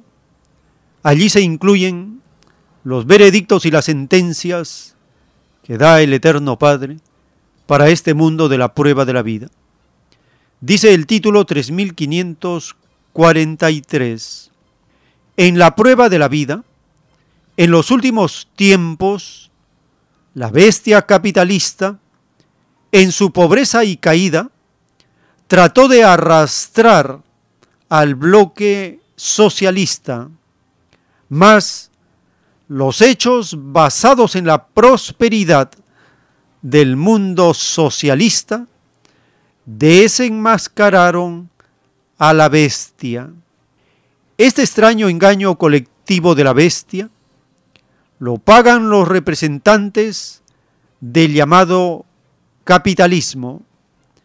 Cada segundo y cada molécula de todo engaño colectivo se multiplica por mil existencias de tinieblas para los engañadores.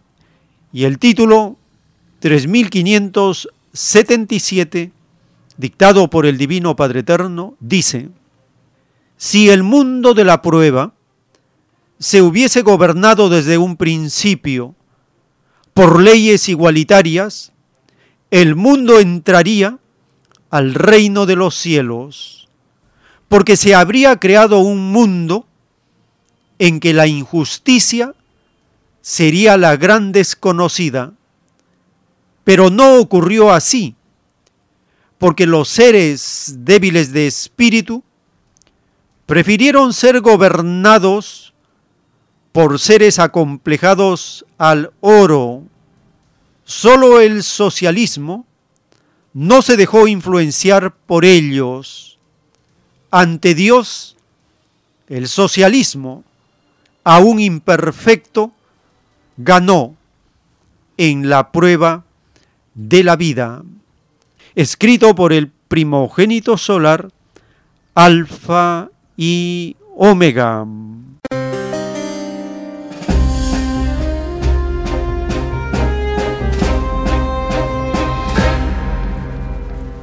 Y en un párrafo de un divino rollo telepático dictado al primogénito solar, dice, la moral del extraño sistema de vida basado en el oro es extraña moral.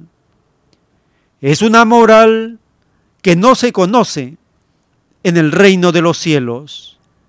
Es por ello que se dice extraña moral. La moral de la filosofía comunista terrenal se conoce porque trató de imitar a la igualdad enseñada por el Padre.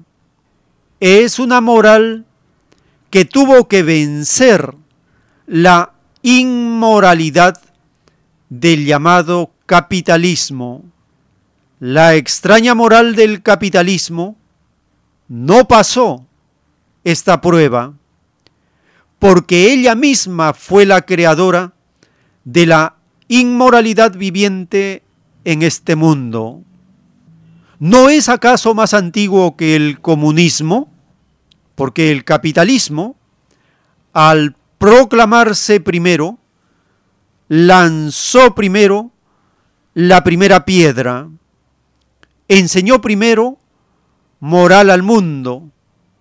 Lo triste es que tal moral fue moral interesada, porque se basó en el patrón oro.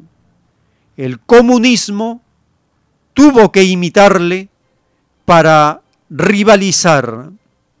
No le quedaba otro camino, mas todos sois juzgados partiendo de lo mental y todos cumplen una misma ley.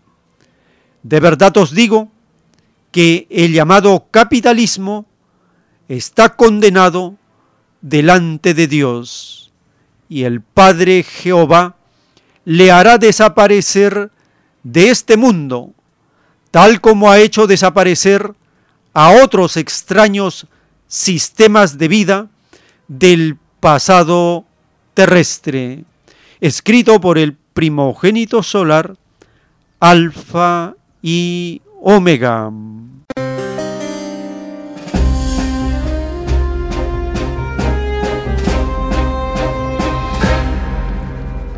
Hemos compartido algunos títulos donde el Divino Padre hace justicia al llamado socialismo, que surgió como una filosofía que buscaba una mejor justicia frente al capitalismo.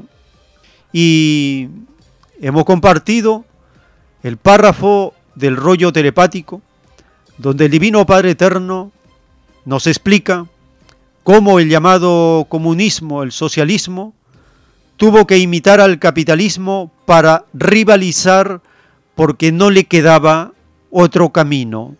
Eso explica por qué a partir de 1978, en la nación, civilización llamada China, tuvieron que imitar al capitalismo con lo que ellos llaman la reforma y la apertura, pero no lo hicieron en todo su territorio, sino en unas zonas especiales económicas para ver cómo funcionaba el sistema de vida, porque en 1949 China se encontraba en condiciones de pobreza muy lamentables, en un atraso frente al capitalismo terrible. Estaba en plena guerra civil, guerra de liberación, triunfaba la revolución socialista.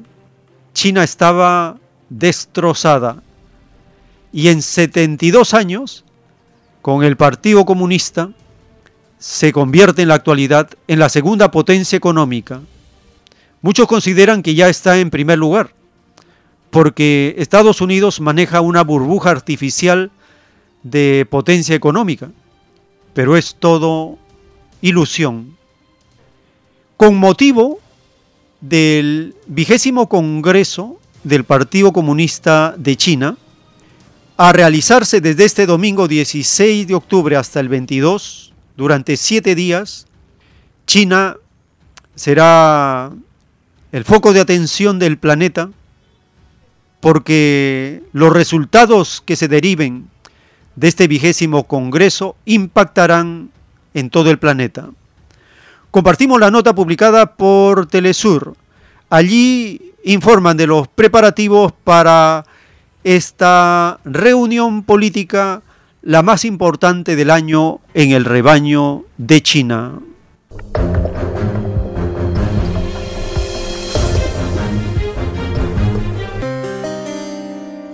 Y el pueblo de China se alista y en los últimos detalles para la celebración del vigésimo Congreso Nacional del Partido Comunista de China, que se celebrará este 16 de octubre.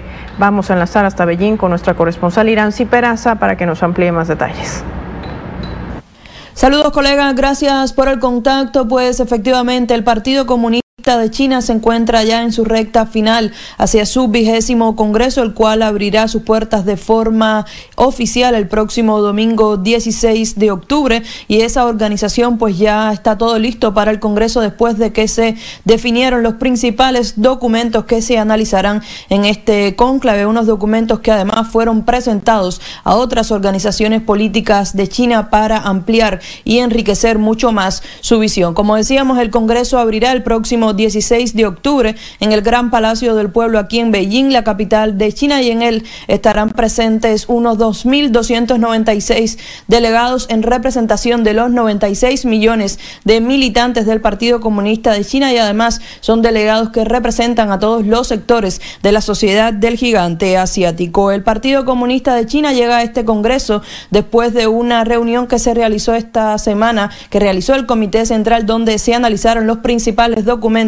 que se llevarán a debate a este Congreso, entre ellas algunas reformas y propuestas de enmiendas a la constitución del partido con el objetivo de actualizarla a los nuevos tiempos, a la situación actual y también de fortalecer la construcción del socialismo con características chinas. En esta cita se espera un balance sobre el último lustro, sobre el trabajo y la labor del partido en ese tiempo y también se espera que se diseñen las políticas y estrategias que seguirá China en los próximos cinco años. En este cónclave, además, se escogerán nuevos miembros o se ratificarán a los miembros del Comité Central del Partido Comunista de China. Esta es una cita por la cual se han desplegado diversas medidas de seguridad aquí en Beijing, la capital de China. Además, estrictas medidas epidemiológicas. De hecho, todos los periodistas, como nuestro equipo de prensa que están acreditados para participar en este congreso, pues estarán en un círculo de cuarentena, en un espacio de cuarentena cerrado hasta el próximo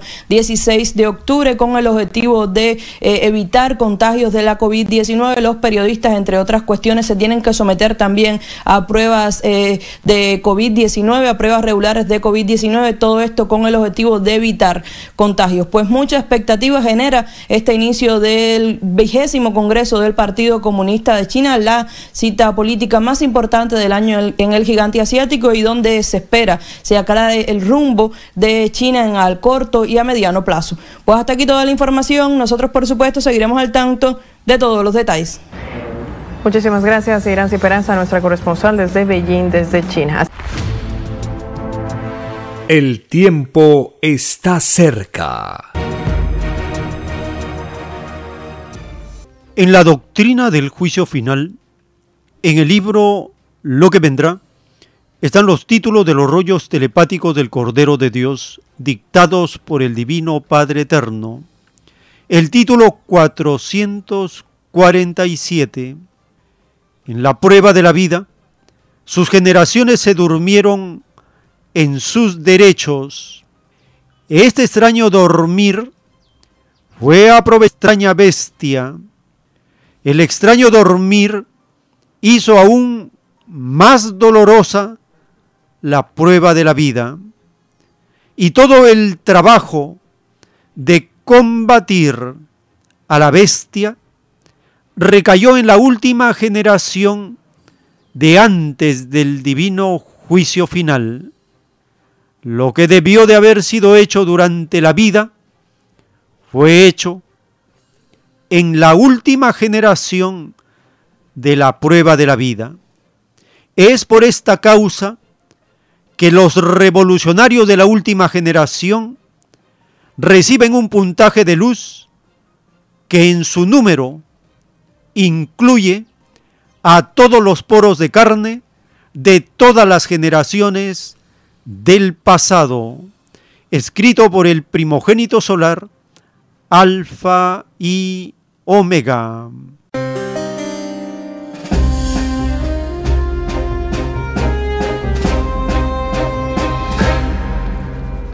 Compartimos la nota publicada por Hispan TV. Allí se informa de las protestas que están ocurriendo en Washington, la capital de la bestia apocalíptica, porque se está reuniendo el tenebroso Fondo Monetario Internacional y el Banco Mundial.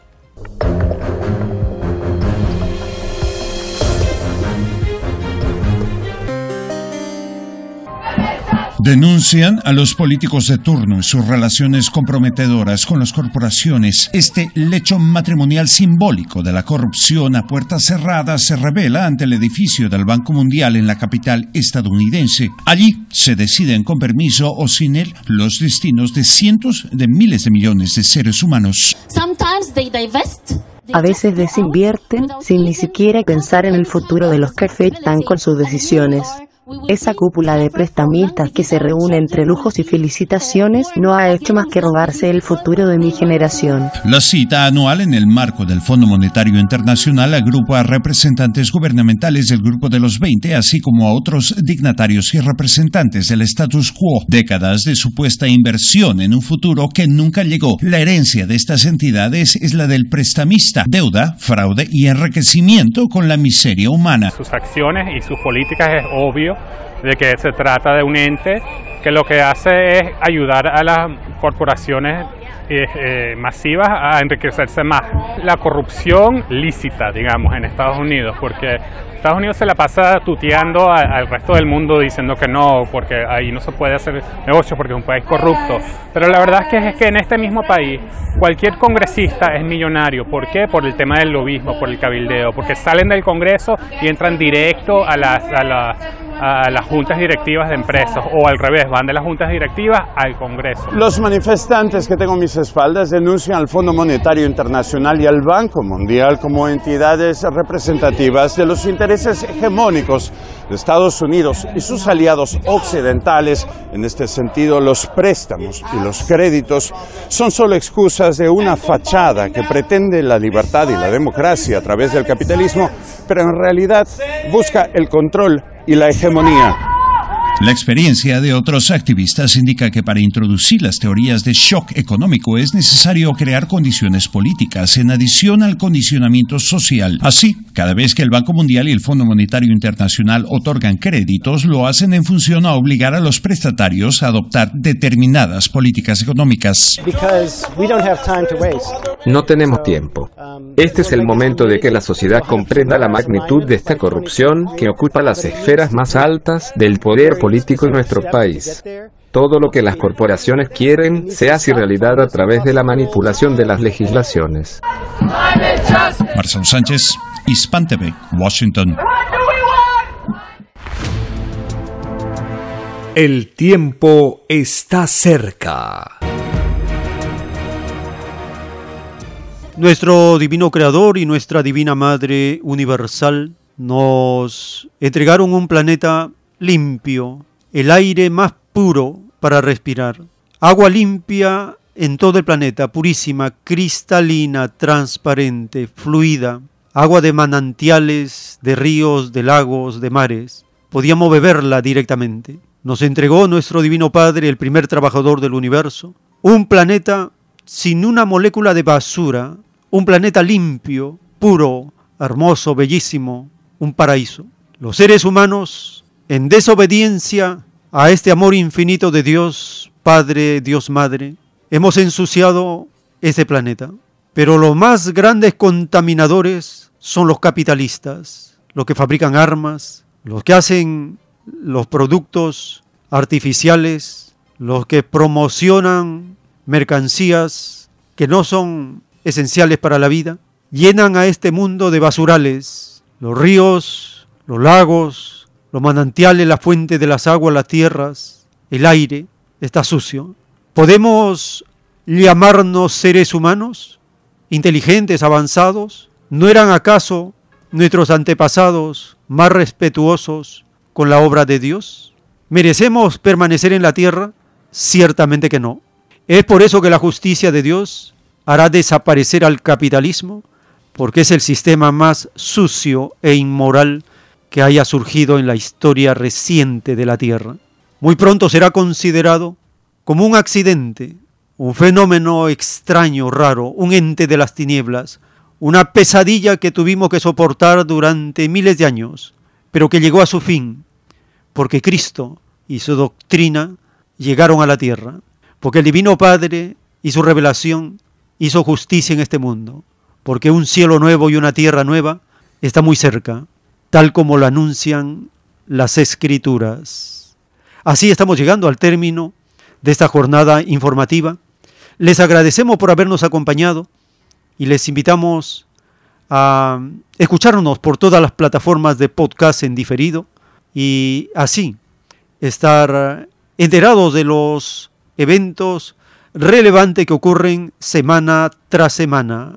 Si el Divino Padre Eterno lo permite, hasta una nueva jornada informativa.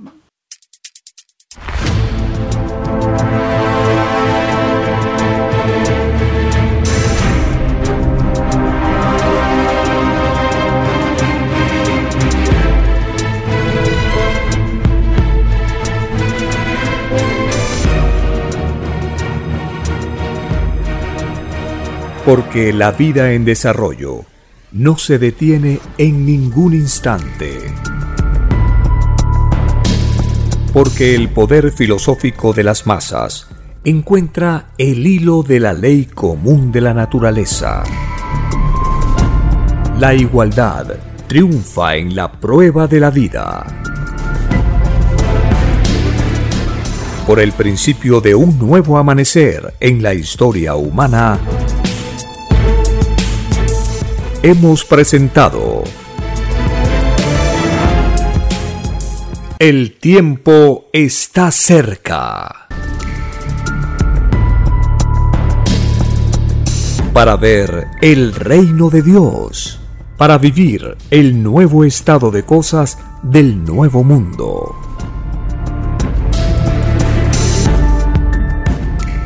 Visite www.alfayomega.com y descargue gratis todos los libros en PDF. Vea y lea los libros digitales en formato EPUB y disfrute la lectura de la ciencia celeste.